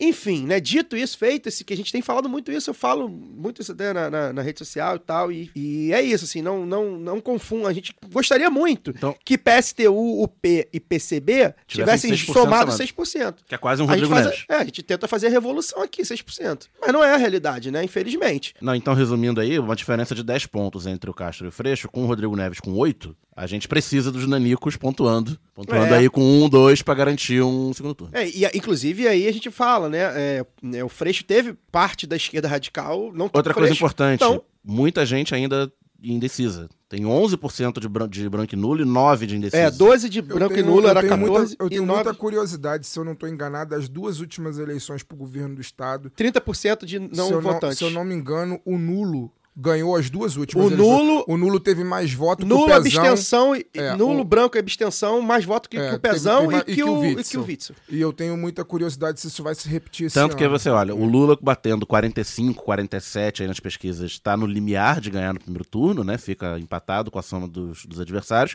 E o Castro fica no limiar de ganhar no primeiro turno com 36, 37. É. Pra você ver a diferença, né? O número de, de branco e nulo e de não sabe é, É. muito grande. O Rio, historicamente, é um dos lugares, inclusive porque teve 500 governadores presos e tudo mais, a galera vai, vai É, desacreditando a né, antipolítica. o Rio de Janeiro. O Rio de Janeiro é tradicionalmente um dos lugares onde, onde há é, expressiva não, não voto, né? O Rio de O Janeiro não é voto Vamos usar os adjetivos. O Rio de Janeiro é uma tragédia. é né? uma A verdade tragédia. é É essa. uma tragédia. O Rio de Aí- Janeiro é uma Só tragédia. pra- aí só para dar aqui a informação completinha, no segundo turno, o Castro, né, o cenário do segundo turno, o Castro sai de 43 para 46, sobe um pouquinho, e o Freixo cai de 41 para 38. Repetindo o que a gente sempre fala, segundo turno, esse cenário é um retrato, segundo turno o jogo zera ou quase zera, é, enfim. No Senado, ah, mantém a mesma, a mesma coisa ali, Romário com 31, Molon de 13 para 12, só que a Clarissa começa a subir, né? é, sai de 8 para 10. É, E a Clarissa Muito brigar, muito se brigou entre Molon e Siciliano, e eu não duvido que no final das contas todos nós tenhamos que dar o voto útil no Romário para impedir a mulher da castração química. é, seria uma tragédia se isso acontecesse. Eu espero que a gente eu não, não, faça duvido isso. de nada. Mas a gente lembra aqui, né, quem é, quem é um ouvinte antigo, lembra que em 2018, por exemplo, no certa altura do domingo da eleição, a gente estava torcendo pro César Maia, que agora será o nosso gover- vice-governador, pro César Maia passar o Harold de Oliveira, que hoje mora no céu. É, No inferno, né? No inferno. gente Mas aí se eu posso fazer uma previsão é que Molon e Siciliano somados terão mais votos que o Romário. Terão mais votos? Eu acho que É, vai, pela, pela eleição. tragicomic- tra- tragicomicidade da É, pra- situação, pra- né? pra- pra gente fechar falar o roteiro, assim. Olha que filha da puta, a esquerda do Rio não se uniu num, num único nome, e aí, olha lá, se somasse os dois, é bem possível. Um dado interessante do cenário, a gente sempre fala, não sabe 11%, né, e branco e nulo 13%, né? Enfim, é, muita coisa pode mudar. Fazendo como faz o candidato Tarcísio, saindo do Rio indo para São Paulo, indo para um colégio de São Fez Paulo o votar, candidato. a gente vai para um colégio de São Paulo votar, Mas espero que saiba onde. Eles mandaram É o um vídeo, só a colégio. gente mandou o Tarcísio, né? É. Pô, mas acho que eles não vão eleger, sei lá. Enfim, São Paulo é foda também. A gente fala do Rio, mas São Paulo é foda. É, Quem é o vice do Tarcísio? Importante Não, é saber. São, São Paulo, o Mas Rio, São- o Rio é uma ele tragédia. Mas São Paulo não prende ninguém. O, o Rio é uma tragédia histórica. São Paulo, ela simplesmente escolheu o seu lado. São Paulo é tucano, e aí ponto final, assim, pelo menos historicamente. É, Tomara por- que esse ano não. Não está sendo. Ah, se tomara se que quiser não. eleger um tucano do PT, não tem problema também, não. Não, não tem. Enfim, com todo respeito aí, meu, meu, meu, meu Haddad, meu ministro. Vamos lá. é, o Haddad sai de 36 para 34, variação dentro da margem. O Tarcísio também dentro da margem de 22 para 23. E o Garcia fica com 19. O, o fato mais relevante aí é a rejeição do Haddad, que lidera, né? Aliás, o Freixo lidera a rejeição no Rio também, tá, gente? Acho que eu não, não pontuei isso. É, a rejeição do Haddad sai de 35 para 39. Enfim, o fato hoje na eleição de São Paulo é a fala né, do Tarcísio, que estão batendo bastante né, no fato dele ser. Na verdade, não é porque ele é carioca. O Fernando Henrique Cardoso era carioca também, Mas fez foi carreira. São Paulo com nove senador anos, de fez carreira lá Exato. e tal. Carreira acadêmica, carreira política. Exato. Tarcísio caiu de Sabia paraquedas. onde votava. Sabia onde votava, pelo menos, né? É, é. Não digo que o Fernando Henrique sabia pegar o metrô, mas ele sabia o nome das Ah, ruas e é um- em é- torno da casa dele. Esse vídeo, que eu imagino que é quando o pessoal estiver ouvindo já, todo mundo viu esse vídeo. Se é não viu, joga aí no Google. Porque é um negócio assim, a coisa que eu falo da política profissional, né? Qualquer pessoa boa da, da cabeça, assim, minimamente, fala, ah, voto ali, sei lá, em Genópolis. Pronto, depois vai falar que não, não era lá, opa, me enganei, ah, e tal. Mas não, o cara mete essa. É, não sei. Eu- E depois de falar, exatamente depois de falar que não, tem um vínculo afetivo com São Paulo. Então, assim. a- que ele foi lá muitas vezes. É, Eu também fui é o hub. Três é, vezes. vai- Pô, é um negócio inacreditável. assim, é um Oportunismo, né? A gente, é, é o oportunismo do Tarcísio. Maluara, eu acho que tipo, Isso. ele não sabe nem. Ele, ele não tem noção dos bairros, assim. Acho que ele não, não veio Não, nada à é. cabeça dele pra dizer. É, tipo, em deve saber Pinheiros. Vila, é Vila Madalena. É, ele não É. sabe se Pinheiros ou Vila Madalena é perto ou é longe. Eu acho que é nesse nível. assim. Não, e assim, mostra Nem sabe se oportunismo. realmente fica em São Paulo, é ali, né? É. Pois é, isso mostra o oportunismo, né? É, Não necessariamente por ser carioca, embora até tenha né, essa questão, acho que seria natural, embora o Rio de Janeiro, com toda a rivalidade, vice. Ele deve, ele deve achar que Genópolis é igual a Genópolis do Rio, né? Que é completamente diferente. É, bom sucesso. E aí, é, mas enfim, chama curiosidade, é, chama atenção que o fato dele ser o ministro mais bem avaliado do, do governo Bolsonaro Trator. e o técnico, né? O Ele inaugurou muita uma- alça de viaduto de acesso à rodovia federal. E o cara que fato. tem uma, uma trajetória, como a gente já falou aqui, uma trajetória ligada ali, né, às políticas públicas e tal. Pra tu ver o nível da parada, assim. É tipo, Muito 5 quilômetros de duplicação. pois é. É, a gente fechou. Ah, Vocês têm alguma, alguma coisa da política nacional pra falar? Querem falar do Lula? Eu, eu- eu- temos um momento histórico aí. A Bahia pode eleger seu primeiro governador negro. É, a gente. o Fa- O Fagner pediu pra não falar sobre isso. Mas a gente tem que falar. É, é, isso, a primeira É, a vez que eu gente vi. não comentou isso aqui ainda. a gente Não comentou, não sobre- comentou, não comentou. Vamos em homenagem, em homenagem ao Daniel, seu Não, tá companheiro. caindo. Aniversaria hoje, Seu companheiro. O, amor. o aniversariante Daniel vota na Bahia ou vota no Espírito Santo? Vota no, na Bahia, mas ele fez- colocou para volta em trânsito porque eu não ia ter como, como entrar, E eu- porque a passagem tá Não vai muito poder cara. votar contra o Grampinho. Cara, é, Não vai. Pra contextualizar, né? Ontem teve um Datafolha ah, na Bahia. Era, foi o terceiro, o terceira pesquisa né, do Instituto na Bahia. O ACM Neto, ele continua liderando no primeiro turno, né? 48% das intenções de votos, mas ah, caiu, né? Voltou a cair e, e agora a diferença é de 17 pontos. Né? A distância na semana passada era de 21 e chegou a ser de 38 pontos em 24 de agosto, né? Ele chegou a somar 54%. E o Jerônimo, né, Rodrigues do PT, agora tem 31%, nas pesquisas anteriores tinha 28 e antes teve 16, ou seja, isso aí é o PT na rua, irmão. Isso aí é o PT botando pra fuder, botando indo pra No rua. interior, na Bahia Na profunda. Lulão, lá. 13, ó, vota 13 aí, irmão, é tudo 13, tudo nós. Só que o que chama Ela vai votar, votar no 13. o que chama atenção, e aí eu fiquei muito revoltado quando eu vi uma entrevista desse cidadão aí, do Grampinho, numa televisão lá na Bahia, que ele apareceu bronzeado, né? É muita cara Eu já de tinha pau, ficado, eu já tinha, cara de bronzeamento É, artificial. é muita cara de eu já tinha pau. ficado chocado, né, com a declaração dele de pardo, né, que nunca aconteceu. É, e aí tem toda uma questão, a questão racial, ela, ela é muito, muito complexa, acho que não precisa entrar aqui sobre ser pardo ou não. E ele não foi o único, hein? Não, não. Alessandro Vieira também, que, que muitos aí andaram A babando. dele também. é, andaram babando o ovo durante a época da CPI da Covid aí no Twitter também. Meteu essa. Mas o Grampinho, ele usou ainda o discurso. Falou, não, porque a percepção da minha cor. É, eu- o cara se viu negro com 50 anos de idade. Acontece, A não? declaração dele, a- abre aspas, é errado está o IBGE. Exato, e é por causa da, da questão do, do pardo, né? Porque quando ele fala que é A pardo, culpa é ele do fala, Caio, então. eu sou eu sou pardo, não sou negro. E aí o rapaz lá, o jornalista fala, não, segundo o IBGE, negro é pretos e pardos. E segundo, enfim, a metodologia é essa, embora também essa discussão não seja, enfim, tão bem aceita, mas é essa. Para política pública é essa, negros pretos e pardos igual negros, né? Então, negro é o preto e o pardo. E ele nunca se declarou assim. Essa é a grande questão. A gente poderia até argumentar se fosse uma, um outro, em outro caso, ou uma outra pessoa, se ele é de fato ou não, mas não interessa, porque é o ACM Neto, e, e ele está fazendo isso apenas para burlar a legislação, A legislação. que agora é, prevê um- um- uma quantidade de verba para candidatos. Lembrando que ele tá com a campanha mais cara do que algumas campanhas presidenciais e o União Brasil, partido dele, não repassou verba pra Juma Marruá lá, a candidata Soraya. a Soraya Queimada, a candidata a presidente, e, e que inclusive anunciou que estava suspendendo a campanha hoje por falta de recurso. Então ele está recebendo um volume de recursos absurdos do partido que tem o maior fundo eleitoral, né, que é a União Brasil, por causa da herança do antigo PSL. É, e, e, assim, isso me revoltou muito quando eu vi esse, o, o, o vídeo, né? Eu já sabia e revoltou muito quando eu vi o vídeo. Fiquei muito puto, porque, enfim, é... me toca, né? Isso me toca pessoalmente e mostra. Meus, meus advogados me proíbem achar o que, que esse cara merecia, né? Mas ó, se a gente tivesse as instituições minimamente funcionando, o mínimo que aconteceria, o TSE ia chegar assim: Ô Grampinho, porra, corrige essa porra. Você não vai, você não vai como ser pardo. Se você não corrigir essa porra em uma semana, a gente vai caçar tua, tua, tua chapa. Você, você não, não vai se declarar como pardo.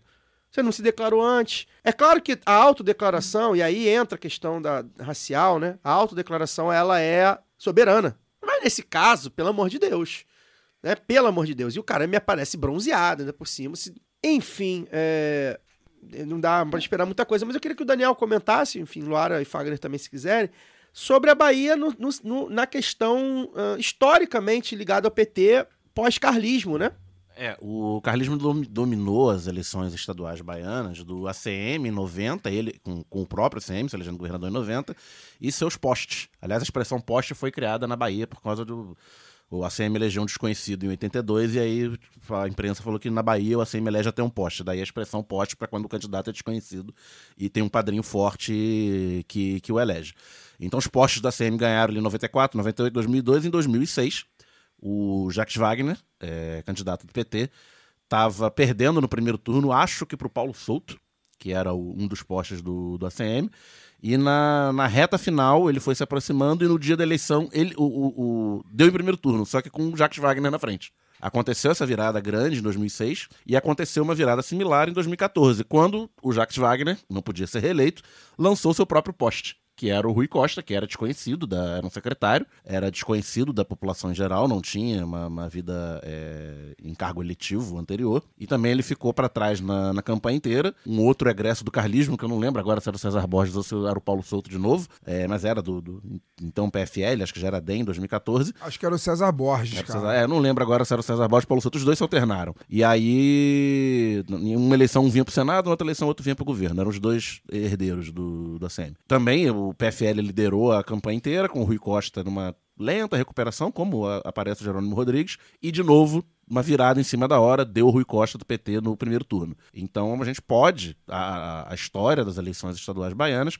indicam isso, né? Do PT lançar, o PT já sob o governo Lula, né? Já com o Lula com muita ascendência no interior do Nordeste, que ele passa a ter a partir do seu primeiro mandato. É, é bom levar isso em conta, né? O mapa de votos é, eleitorais do PT para presidente, ele muda de 2002 para frente, depois que o PT assume o governo. Ele era, o PT era muito forte nas regiões metropolitanas e fraco no interior nos chamados grotões. A partir das políticas de inclusão social, né, as políticas é, de, de segurança hídrica no interior do Nordeste, as políticas de segurança alimentar que vão no- no- na raiz dos problemas de sobrevivência mínima das pessoas, o PT inverte né, a, a sua, o seu mapa eleitoral no Nordeste passa a ser muito forte no interior. Então a Bahia, que é um estado imenso, né, com centenas de municípios, muitos é, bastante isolados, tem esse essa, essa um pouco essa lentidão, né, para você chegar é, às pessoas em quem é o candidato do Lula de fato. E eu acho que usar o número 13, ao contrário de Minas, né, Ajuda muito. Ajuda muito. Minas, que é um estado com muitas similaridade- similaridades com a Bahia em termos de extensão territorial e de isolamento de muitas regiões,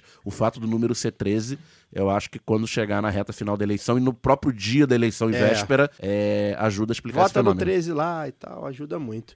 Gente, é, a gente negociou aqui, ligamos para o Datafolha com a anuência da Rede Globo de televisão e da Folha de São Paulo e saiu o Datafolha para presidente. O nosso pre- presidente Lula oscilou positivamente, subiu dois pontinhos, chegou de 45 a 47. O Bolsonaro ficou com 33. O Ciro Gomes. Tá acabando, gente. A gente não vai ouvir falar mais de Ciro Gomes daqui a pouco. Vai sim, ele vai, O vai sim, eu vou explicar depois. O Ciro Gomes saiu de. Eu o- vou deixar pra falar do Ciro Gomes depois da eleição. Tá, é, não vai ter mais. Mas eu tenho certeza que, que vai, Vai, acontecer. tá, tudo bem. O Ciro Gomes saiu de 8 para 7, a Simone Tebet de 5 para 5, continuou, e a Soraya Torniquete saiu de 2 para 1. Achei curioso aqui um número que eu não tinha me atentado, cara. Branco, nulo e nenhum tem 4%. É o que e eu não falei, sabe tem é mu- 2%. Tem muito. O Lula ele tá com quase 50 do total e batendo exatamente 50 do válido. E se- pra você pegar na eleição do Rio, né, o Castro tem possibilidade de ganhar no primeiro turno com 37. Não, e é isso, a soma de a 47 com 33, né? a soma de Lula e Bolsonaro é 80, é isso? A eleição, a eleição Bizarro, presidencial exato. mobilizou muito. É.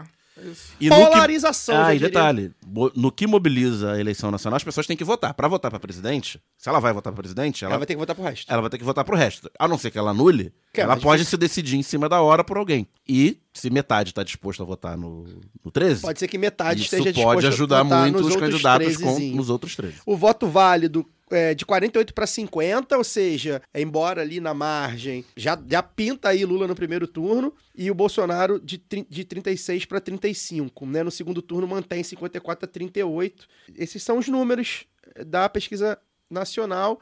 É, amigo, tá chegando, hein? Eu tô começando a ficar mais confiante, hein? Bom, é, deixa eu só, eh, antes de passar a palavra para a Luara, que também deve estar querendo falar, eu só quero fazer só um, um comentário aqui.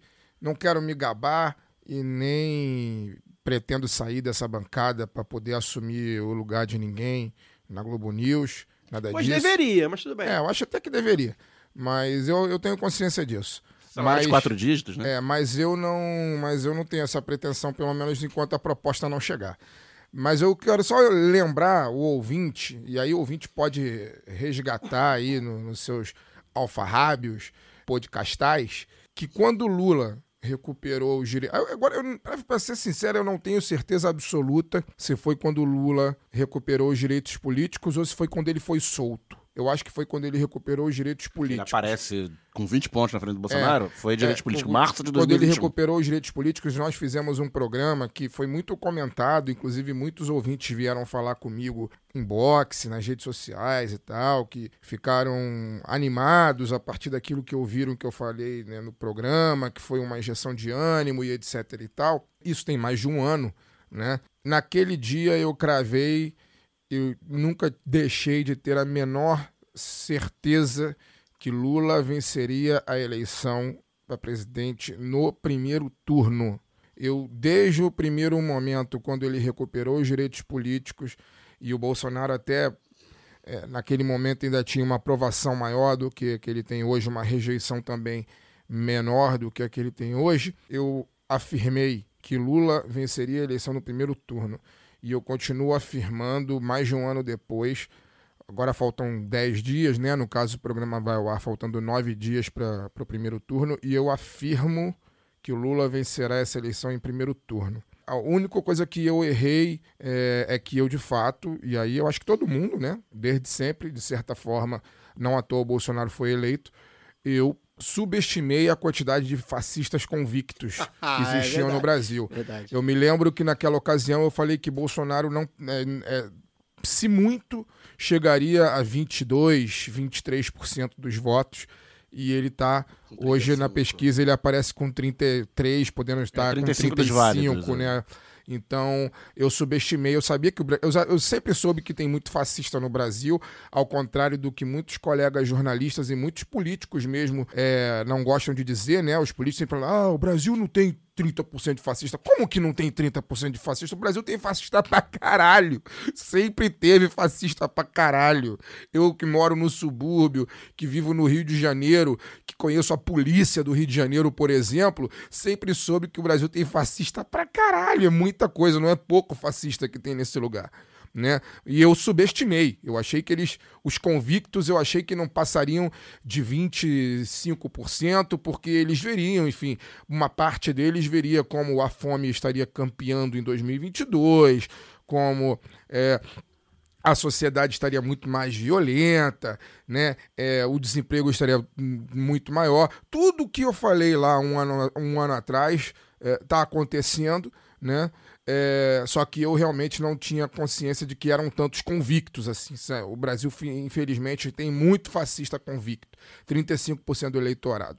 E mas que Lula ganharia no primeiro turno nunca tive a menor dúvida. E eu não eu não vejo a hora de chegar o dia 2 de, de votar e de, e de passar aquele dia inteiro assim com aquela sensação da borboleta no, no, no estômago de parte de euforia, parte de ansiedade, para poder comemorar o, o começo do fim desse inferno. É isso que eu quero dizer, o começo do fim desse inferno. Eu quero que a noite do dia 2 de outubro para Jair Bolsonaro, seus filhos e seus apoiadores seja apenas o começo do inferno que eles vão viver no resto de suas vidas. Né? Seja para poder responder legalmente aquilo tudo que eles fizeram nos últimos quatro anos, seja para que eles sintam na pele a fúria do povo que vai repudiar a existência dessa família, de- desses militares que os acompanham, dos políticos oportunistas que surfaram nessa onda, dos empresários né, de péssimo caráter ou nenhum caráter que financiaram essa merda. Eu espero que a gente possa comemorar. Eu estou muito ansioso para que daqui a 10 dias a gente comemore o fim desse inferno e para que na cabeça dessas pessoas seja apenas a primeira noite que eles nunca mais vão pregar os olhos para dormir normalmente, porque eles vão carregar a fúria do povo que está vivo e, da, e a fúria, a memória do povo que morreu, graças aos absurdos e aos genocídios que eles protagonizaram no nesse país nos últimos quatro anos. É, não é isso, Fagner. Eu acho que você, falou bastante assim do- do sentimento, né, que a gente está nessa reta final. Eu tinha falado em edições anteriores aqui do lado B que não estava sentindo esse encantamento ainda, né, que a gente imaginou que teria nessa campanha. Acho que muito por causa do medo, assim.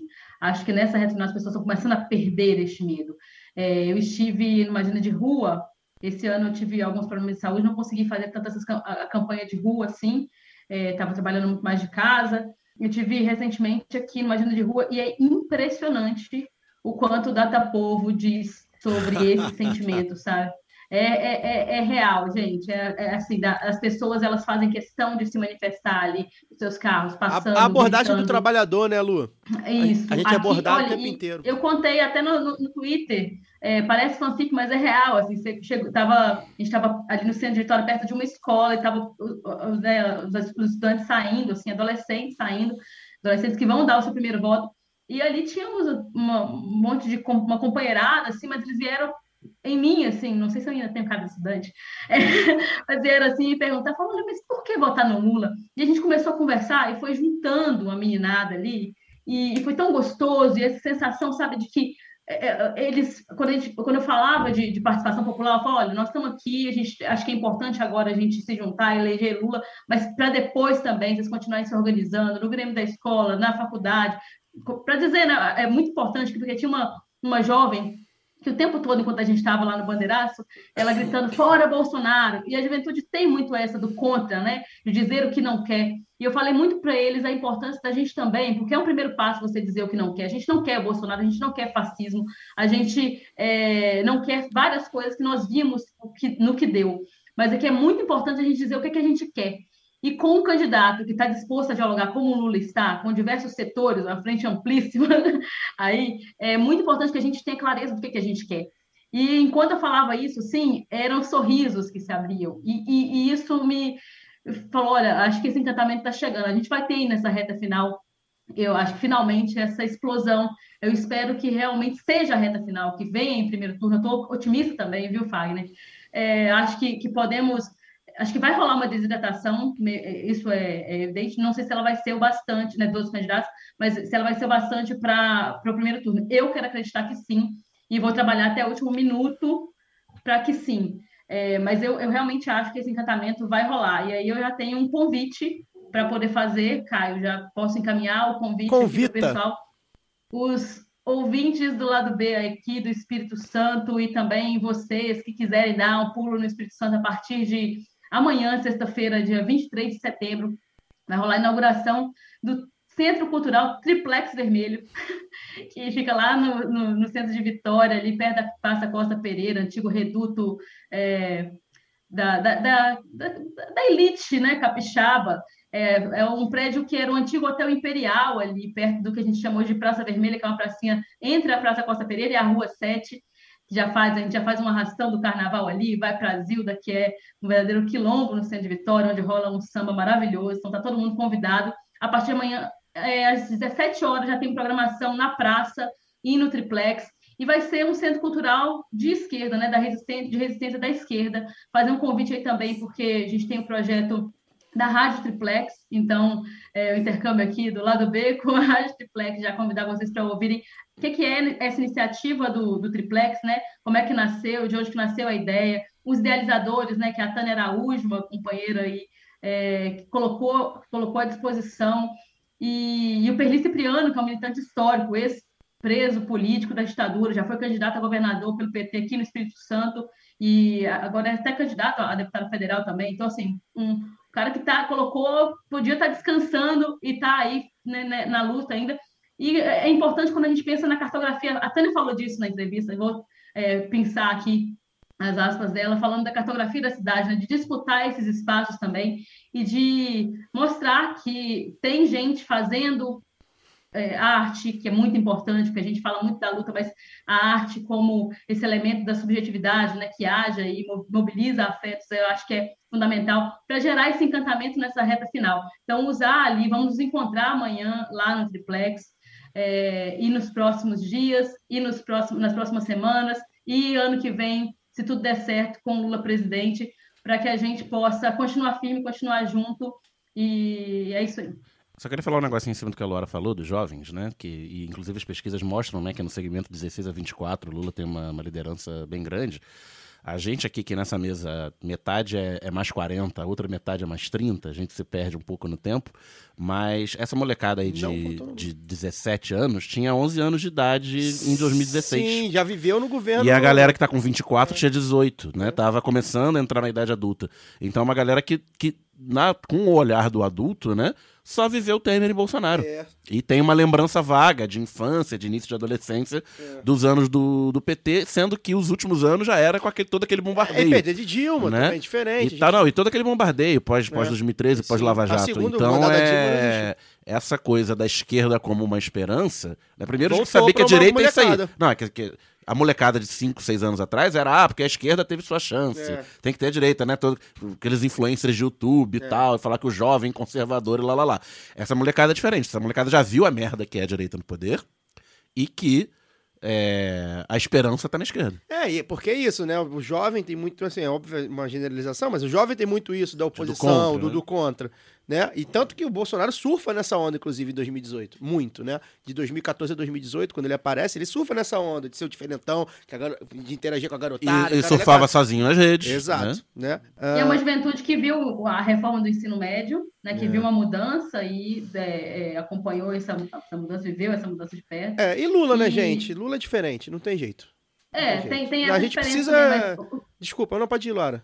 Não, não é isso, assim, porque esses dias surgiu o, o- o debate polêmico, assim, ó, o Lula falou sobre mais investimento, né, voltar com mais investimento para o FIES, para a UNI, isso gerou ali, pelo menos no Twitter, um- uma, uma discussão sobre, não, não vamos dar mais dinheiro para as privadas, porque isso nos trouxe, nos trouxe até aqui, e eu acho que é, é válido discutir isso, é super pertinente, não tem é, momento, ah, não podemos falar disso agora. Acho que é pertinente que essa discussão, inclusive, perdure para a disputa que vai ser num, num, num possível tomada aí governo Lula 3. É, mas eu falo aí como pronista e conversei com esses jovens falando também como pronista e já citei isso algumas vezes. Assim, eu fiz o último, um último é, Enem antigo, né, que ainda não, não dava direito, não tinha o Reúne ainda. E nos dois anos, dois anos depois, meu irmão foi o primeiro da minha família a fazer a faculdade federal. Assim. É uma coisa que eu nem que eu não consegui nem sonhar, porque o dia que eu olhei para a prova da UFMG, eu nunca tinha feito cursinho na minha vida, eu falei, "É, isso, isso aqui não é matemática, não. Eu nunca vi isso na minha, na minha vida. Sabe, eu passei dois meses praticamente sem aula de física e sem aula de matemática, porque na gestão Aécio Neves, é, a gestão, é, o choque de gestão do governo Aécio Neves era o professor não tinha férias até precisar entrar em colapso, precisar tirar férias, e não tinha quem colocasse no lugar. Né? Eu sou de uma cidade de 20 mil habitantes no interior de Minas.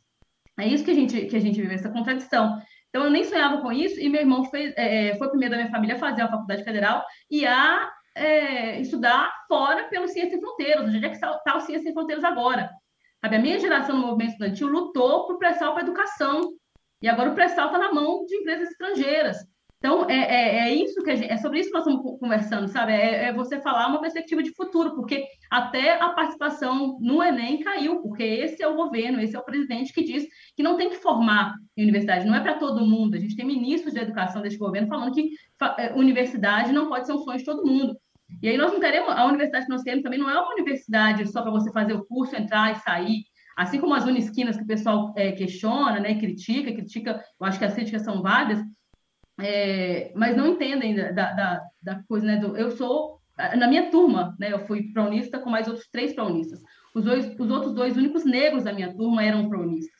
Então, muitas vezes, é, é, foi a forma de acesso ali. Não dá para a gente poder falar para essa juventude de agora, né? Que, porque para construir um campus de uma universidade pública leva tempo. Não dá para você dizer, pra, eu não queria escutar, a de 17 anos não queria escutar, olha, espera mais uns quatro anos, fica aqui nessa cidade de, de, de- interior de Minas, onde ou você é filho de fazendeiro, você trabalha com o filho do fazendeiro, é, esperando a sua oportunidade, que vai chegar, a gente vai ver aqui como é que faz. Não, a gente não quer esperar, sabe? A, a- a- gente é, é jovem agora, e como jovem agora, a gente quer é, é, soluções para a nossa juventude, para nossos anseios agora.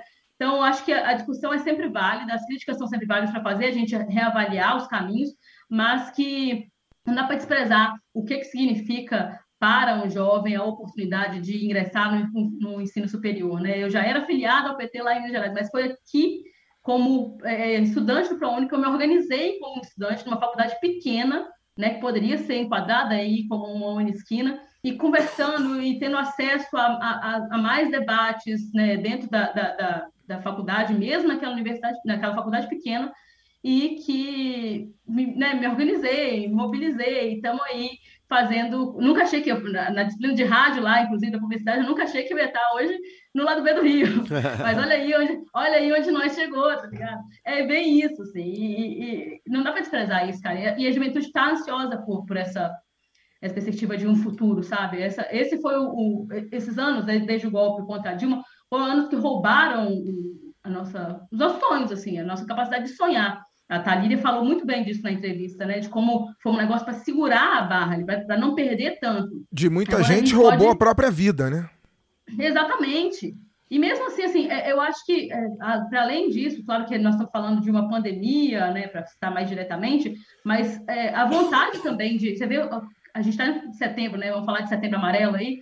É, não dá para falar de adoecimento mental sem falar de um neoliberalismo que arrasta a nossa saúde mental para o esgoto, sabe? Para uma perspectiva de vida assim, de sobrevivência, quando muito. Né? Sobreviver no neoliberalismo já é um, um, um, muito assim, porque a gente não tem muito para onde correr, não tem, não tem de onde tirar. O desemprego de 13 milhões, aí jovens são muito afetados, mulheres são muito afetadas, negros e negras muito afetados.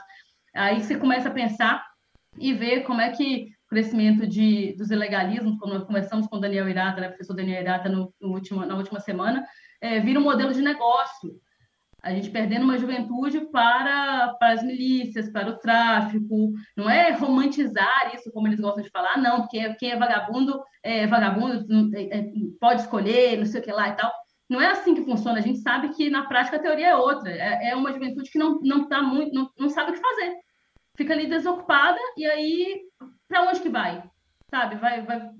Não tem para onde correr. E agora tem. Agora a gente consegue sonhar de novo, a gente consegue tá conseguindo mobilizar isso. E também precisamos disputar isso. Acho que para poder encerrar aqui, já, já dando meu boa noite, é, eu acho que vamos precisar, o Genuíno falou disso na entrevista aqui, a Thalíria também pincelou isso, eu acho que vamos precisar de um bloco forte de, de esquerda para poder disputar é, o que, que vai ser o Brasil a partir do ano que vem. Vai disputar esses sonhos que a gente está falando, mobilizar esses sonhos, porque não acaba na, na, é, no dia 2, ou então no segundo turno, se tiver, também no segundo turno nos estados, nos interiores. Isso não acaba, não só pelo bolsonarismo, que está mobilizado também, mas pela disputa de projeto de país. As, as, pessoas, aí eu falei dos jovens, as pessoas, os brasileiros, os brasileiros precisam entender que, que Brasil que a gente quer. Porque eu até brinquei com os meninos lá, assim, no, no dia, né? Não, não tem essa coisa de, ah, isso é inconstitucional. É inconstitucional a gente, até a gente botar na Constituição, assim como eles tiveram coragem de tirar Muita gente dizia que a prisão do Lula era inconstitucional, que não sei o que lá, que a reforma trabalhista, ah, isso aqui não pode passar porque é inconstitucional. Eles vão e tiram. Então nós vamos colocar, vamos Quem colocar direito, a vamos Constituição avançar. somos nós. Exatamente, vamos avançar nisso. E não precisa ser com plebiscito, como querem alguns, assim, de achar que vai ser que vai simplesmente vai ser votado, ou então como foi, a gente não falou é, exatamente do, do Chile, mas já mencionamos aqui em outras edições, não precisa ser só assim. Existem formas e a gente também pode criar novas formas de participação popular. E quem vai dizer isso é a gente agora, a gente junto, pensando junto. Então, quanto mais é, gente nova chegando, eu acho que isso, é, talvez se a gente puder tirar, eu estava até pensando, agora para poder fechar mesmo, assim, é, uma conversa que eu tive com, é clássico fanfic, mas não é fanfic, com motorista de, de aplicativo, e que ele falou assim que a coisa positiva que ele via é, nos últimos anos foi que a política virou pauta mesmo de qualquer conversa. Todo mundo hoje debate política. Então, é usar isso, sabe, para poder trazer é, um foco para o que a gente quer. Porque a gente quer. Porque a gente disse muito lá o que não queria. Ah, não, a corrupção. Ah, eu não quero Copa, quero hospital. Tá. Agora, o que, que você quer de fato? Como é que nós vamos viabilizar isso, então? A saúde pública de qualidade, a defesa do SUS, de, né, a, a, a, defesa da educação de qualidade, o pré-sal de novo para a educação, as, as estatais estratégicas para o desenvolvimento do Brasil. Acho que é hora de dizer, é, mais, é, é urgente dizer agora, a gente passa muito tempo calado, muito tempo amedrontado, é hora de dizer o que a gente quer. É isso. Vou voltar só para a questão do, do, da pesquisa rapidamente. É, eu ainda, ainda, sou muito cético, né? Inclusive porque é isso, está variando aí, na, na, oscilando na margem de erro tal. A gente nunca sabe se a margem de erro. É, é, se dentro da margem de erro pode estar para mais para menos, enfim, vai saber, mas claramente há uma onda, né? E aí, como o Fagner uh, uh, antecipou aqui no, em alguns programas anteriores, dessa onda no, no, nos últimos dias, né? Claramente há uma onda, e aí você vê até figuras é, é, populares, de alguma forma, é, é, rostos e, e, e, nomes ligados ao Ciro Gomes ah, fazendo essa declaração de voto no Lula, né? Tico Santa Cruz aí, que talvez fosse o, o artista mais fervoroso apoiador do Ciro Gomes, já veio ah, ah, declarar voto no Lula. Há um, um- houve manifestação de, de lideranças da, da América Latina. Enfim, o Ciro não vai retirar a candidatura, não é assim, isso não é, não é clube de futebol, não é associação de moradores. Não vai tirar, ele vai sustentar. E aí eu não quero nem falar do Ciro, mas eu quero falar dos ciristas. Tem ciristas que ouvem a gente, tem gente que vota no Ciro, que ouve a gente. É, Eu sei porque, enfim, o pessoal, o pessoal comenta, interage lá e tal. E eu, eu, 2018, eu achava o voto no Ciro su- su- super compreensivo. 2022 já não é mais, né? Primeiro porque pelo que Ciro se, tornou, né? É, enfim, virou uma caricatura da pior espécie das coisas que ele sempre falou, né? Você vê do jeito que ele fala, enfim, ele se perdeu completamente no personagem, ou se achou no personagem, vai saber. Então, não- do Ciro, não, não- nem, nem comento, mas do penseristas que, nos, porventura, que tenha, estejam nos ouvindo. É, a hora é agora, galera. O barco tá pulando, tá, o barco vai sair, é, o barco vai sair tripulado por muita gente, muita gente que, que a gente nem, enfim, né? Nem faria tanta questão do barco assim, mas é isso, é o, bar, é o barco Que vai cobrar a fatura depois? Vai cobrar a fatura depois. vocês a gente, aqui a gente nunca falou, a gente sempre falou sobre isso, né? Sobre o quanto seria importante tensionar o Lula para esquerda, porque vai estar lá o Alckmin buzinando no ouvido dele, etc, etc, etc. É, e é isso, senão a gente precisa de todo mundo. Esse é o momento de todo mundo. Não, não vai ter muito jeito, né?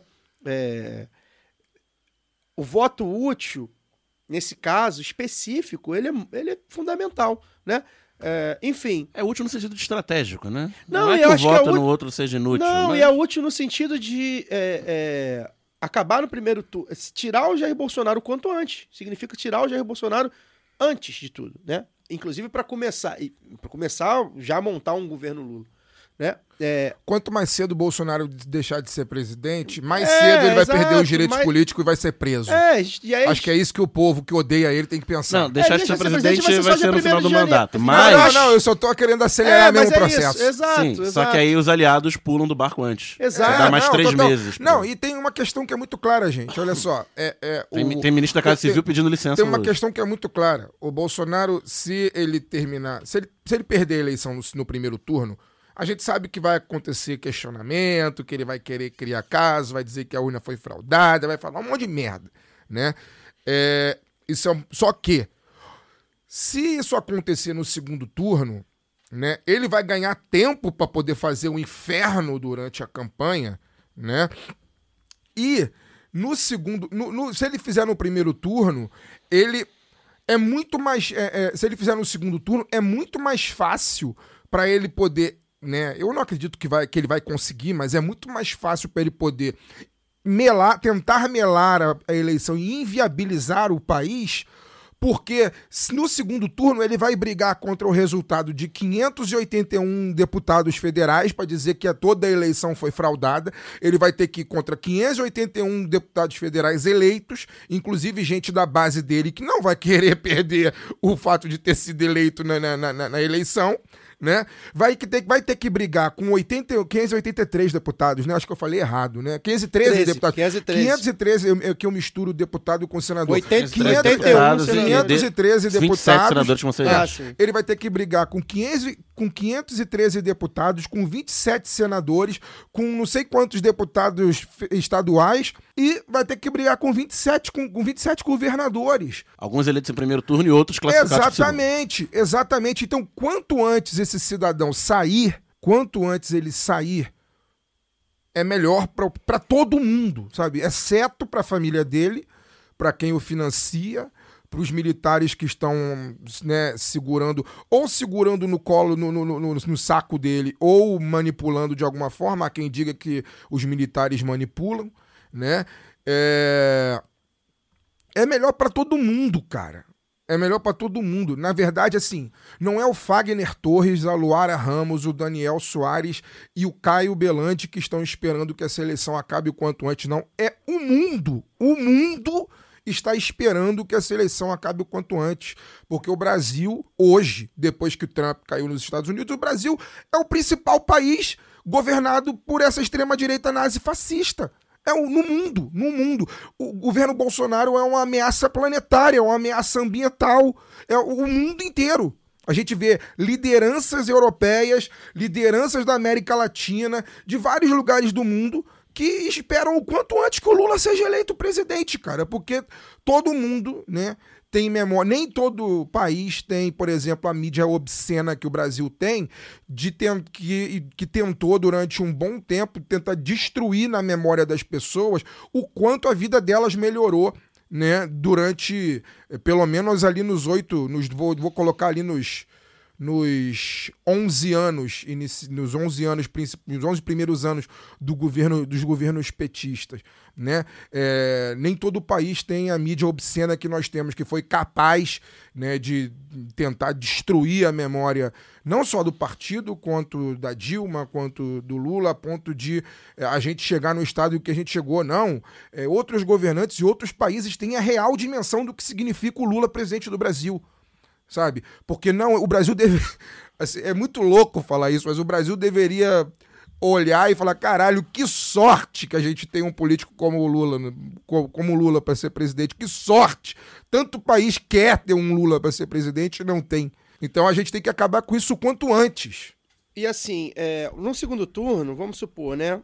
É, se vocês acham que de repente tá muita gente nesse mesmo barco, nesse mesmo balaio, tá muita gente, tá uma geringonça, no segundo turno o Lula vai, vai chamar o Ciro para conversar, óbvio, como já fez menção, e vai chamar a Tebet também.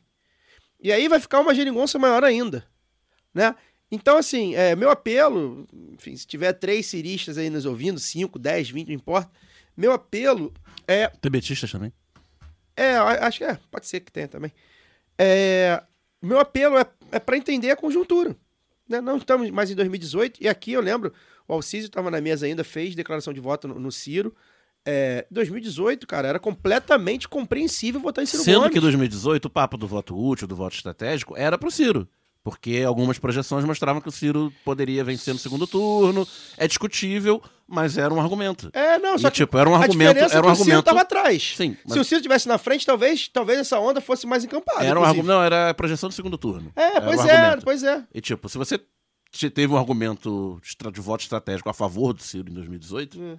Né, eu acho que é válido o argumento contrário ao Ciro Sim, 2022. é, então, assim, já não faz mais sentido. Até pelo que o Ciro se tornou. Você pode pegar as declarações do Ciro de 2018 e as declarações do Ciro de 2022. Você vai ver que a coisa está indo para um caminho perigosíssimo. Inclusive o PDT está indo, se- o que resta do PDT, porque também, né, está indo para um caminho perigosíssimo. Então, é, é isso, assim, enfim, faz parte.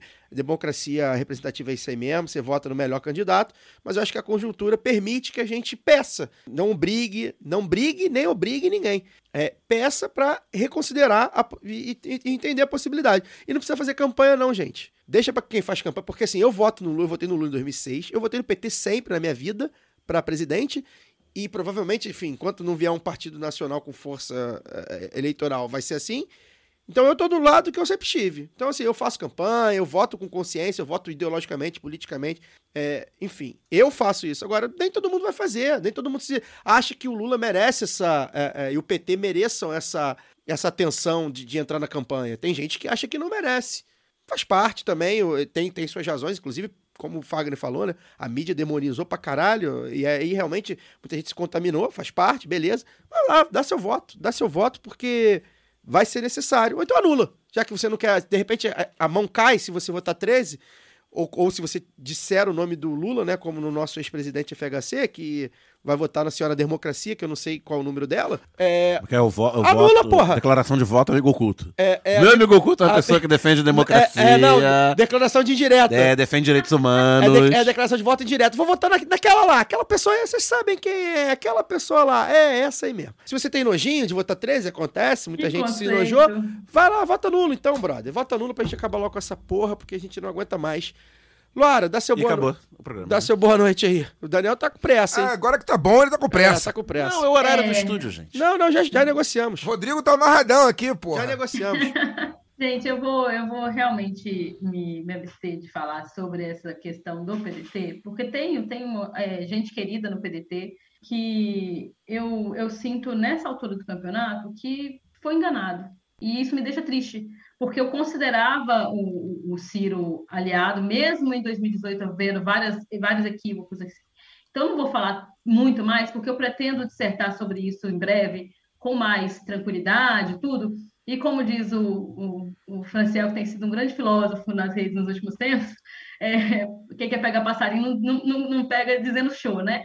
É, e eu acho que é, é, é isso, assim, eu, eu, realmente acho que vai rolar essa desidratação e espero que role, porque, como o, o Caio já adiantou, assim, eu acho que o termo é esse, o caminho, a estratégia que o PDT tem tomado, e, e especificamente o Ciro Gomes, é perigoso. Acho que eles merecem um tempo para poder reavaliar essa rota, é, porque eu quero crer que estarão com, com, no campo progressista, não vou dizer no democrático popular, é, mas no campo progressista em 2023. É, quero acreditar nisso, porque tem gente boa ali. E, como quase sempre verdade. tiveram, né? Quase sempre tiveram. É, pode falar, é. ter críticas e tal, mas o PDT sempre esteve nesse campo. Mas é, eu, o, o que, o que me, me, me entristece, assim, é essa necessidade da, da, que, ele, que eles jogam para o lado de cá de falar que, ah, tá, deixa as pessoas votarem quem quer, como se quem, como se quem tem 5% de voto não tivesse mais votos, porque as pessoas querem votar nele e não podem. Podem, só que não querem. Sabe? Então, assim, é, é, é uma coisa que faz, faz pensar os caminhos. Eu não vou falar muito mais, já falei que não ia falar muito. Eu vou dar meu boa noite, querendo acreditar aí na, no bom senso da gente boa, da turma boa. Fagner Torres, boa noite. Boa noite. É isso, acho que a gente falou bastante, a entrevista com a Thalíria também foi muito boa. Eu quero só deixar um recado final, um, um abraço. Bom, como os ouvintes que acompanham lá do B toda semana devem lembrar, eu na semana passada não estive aqui gravando porque eu fui a Itaquera ver Fluminense, Corinthians e Fluminense, né, para colocar aí a ordem do mando correta. E aí eu queria é, mandar um abraço. Eu, infelizmente, cara, porra, acabei de fazer 40 anos, estou com a memória cada vez pior, ainda mais depois da Covid. Eu não lembro o nome de todo Covid, mundo. Covid, né? O é, nome. É, Uhum. Covid, é Covid. Claro Jogo do Fluminense, É, é. beber, Não, Covid, Covid. usar produto. que- não, Covid. É Covid, gente. Esse nome eu não conhecia. Não, não confiem no que eles estão dizendo, não. Podem confiar Calúnia? em todo, Ca- todo ah. o resto do programa. Calúnia? Nisso é, é, é, nisso é Covid. Foi a Ouçam o Covid. áudio do jogo do Malandro. Fluminense. A Covid acabou com, com os meus neurônios. Caluniador. E aí, eu não lembro, não vou lembrar o nome da galera, mas assim, teve muita gente lá em Itaquera que veio me cumprimentar, veio falar comigo. Eu não sei exatamente se são tricolores que moram no Rio, no- em São Paulo, ou, ou se foi uma galera que viajou junto, enfim, o setor de visitantes estava todo cheio também. É, mas muita gente veio falar comigo, queria mandar abraço para essa galera que veio falar comigo é, lá em Itaquera, tanto em Itaquera na última quinta-feira, quanto no Maracanã também, no Fla-Flu, no domingo. Então é isso, dizer que a gente está junto, a gente está lutando aí não só pela melhoria do Brasil, né, através da nossa trincheira de comunicação popular aqui, mas também pela melhoria do nosso futebol, porque enfim, é o esporte que a gente gosta, acredita. Então, vamos nessa. Vamos nessa até semana que vem, vai ser o último o último programa Roletão, hein? antes desse inferno começar a acabar.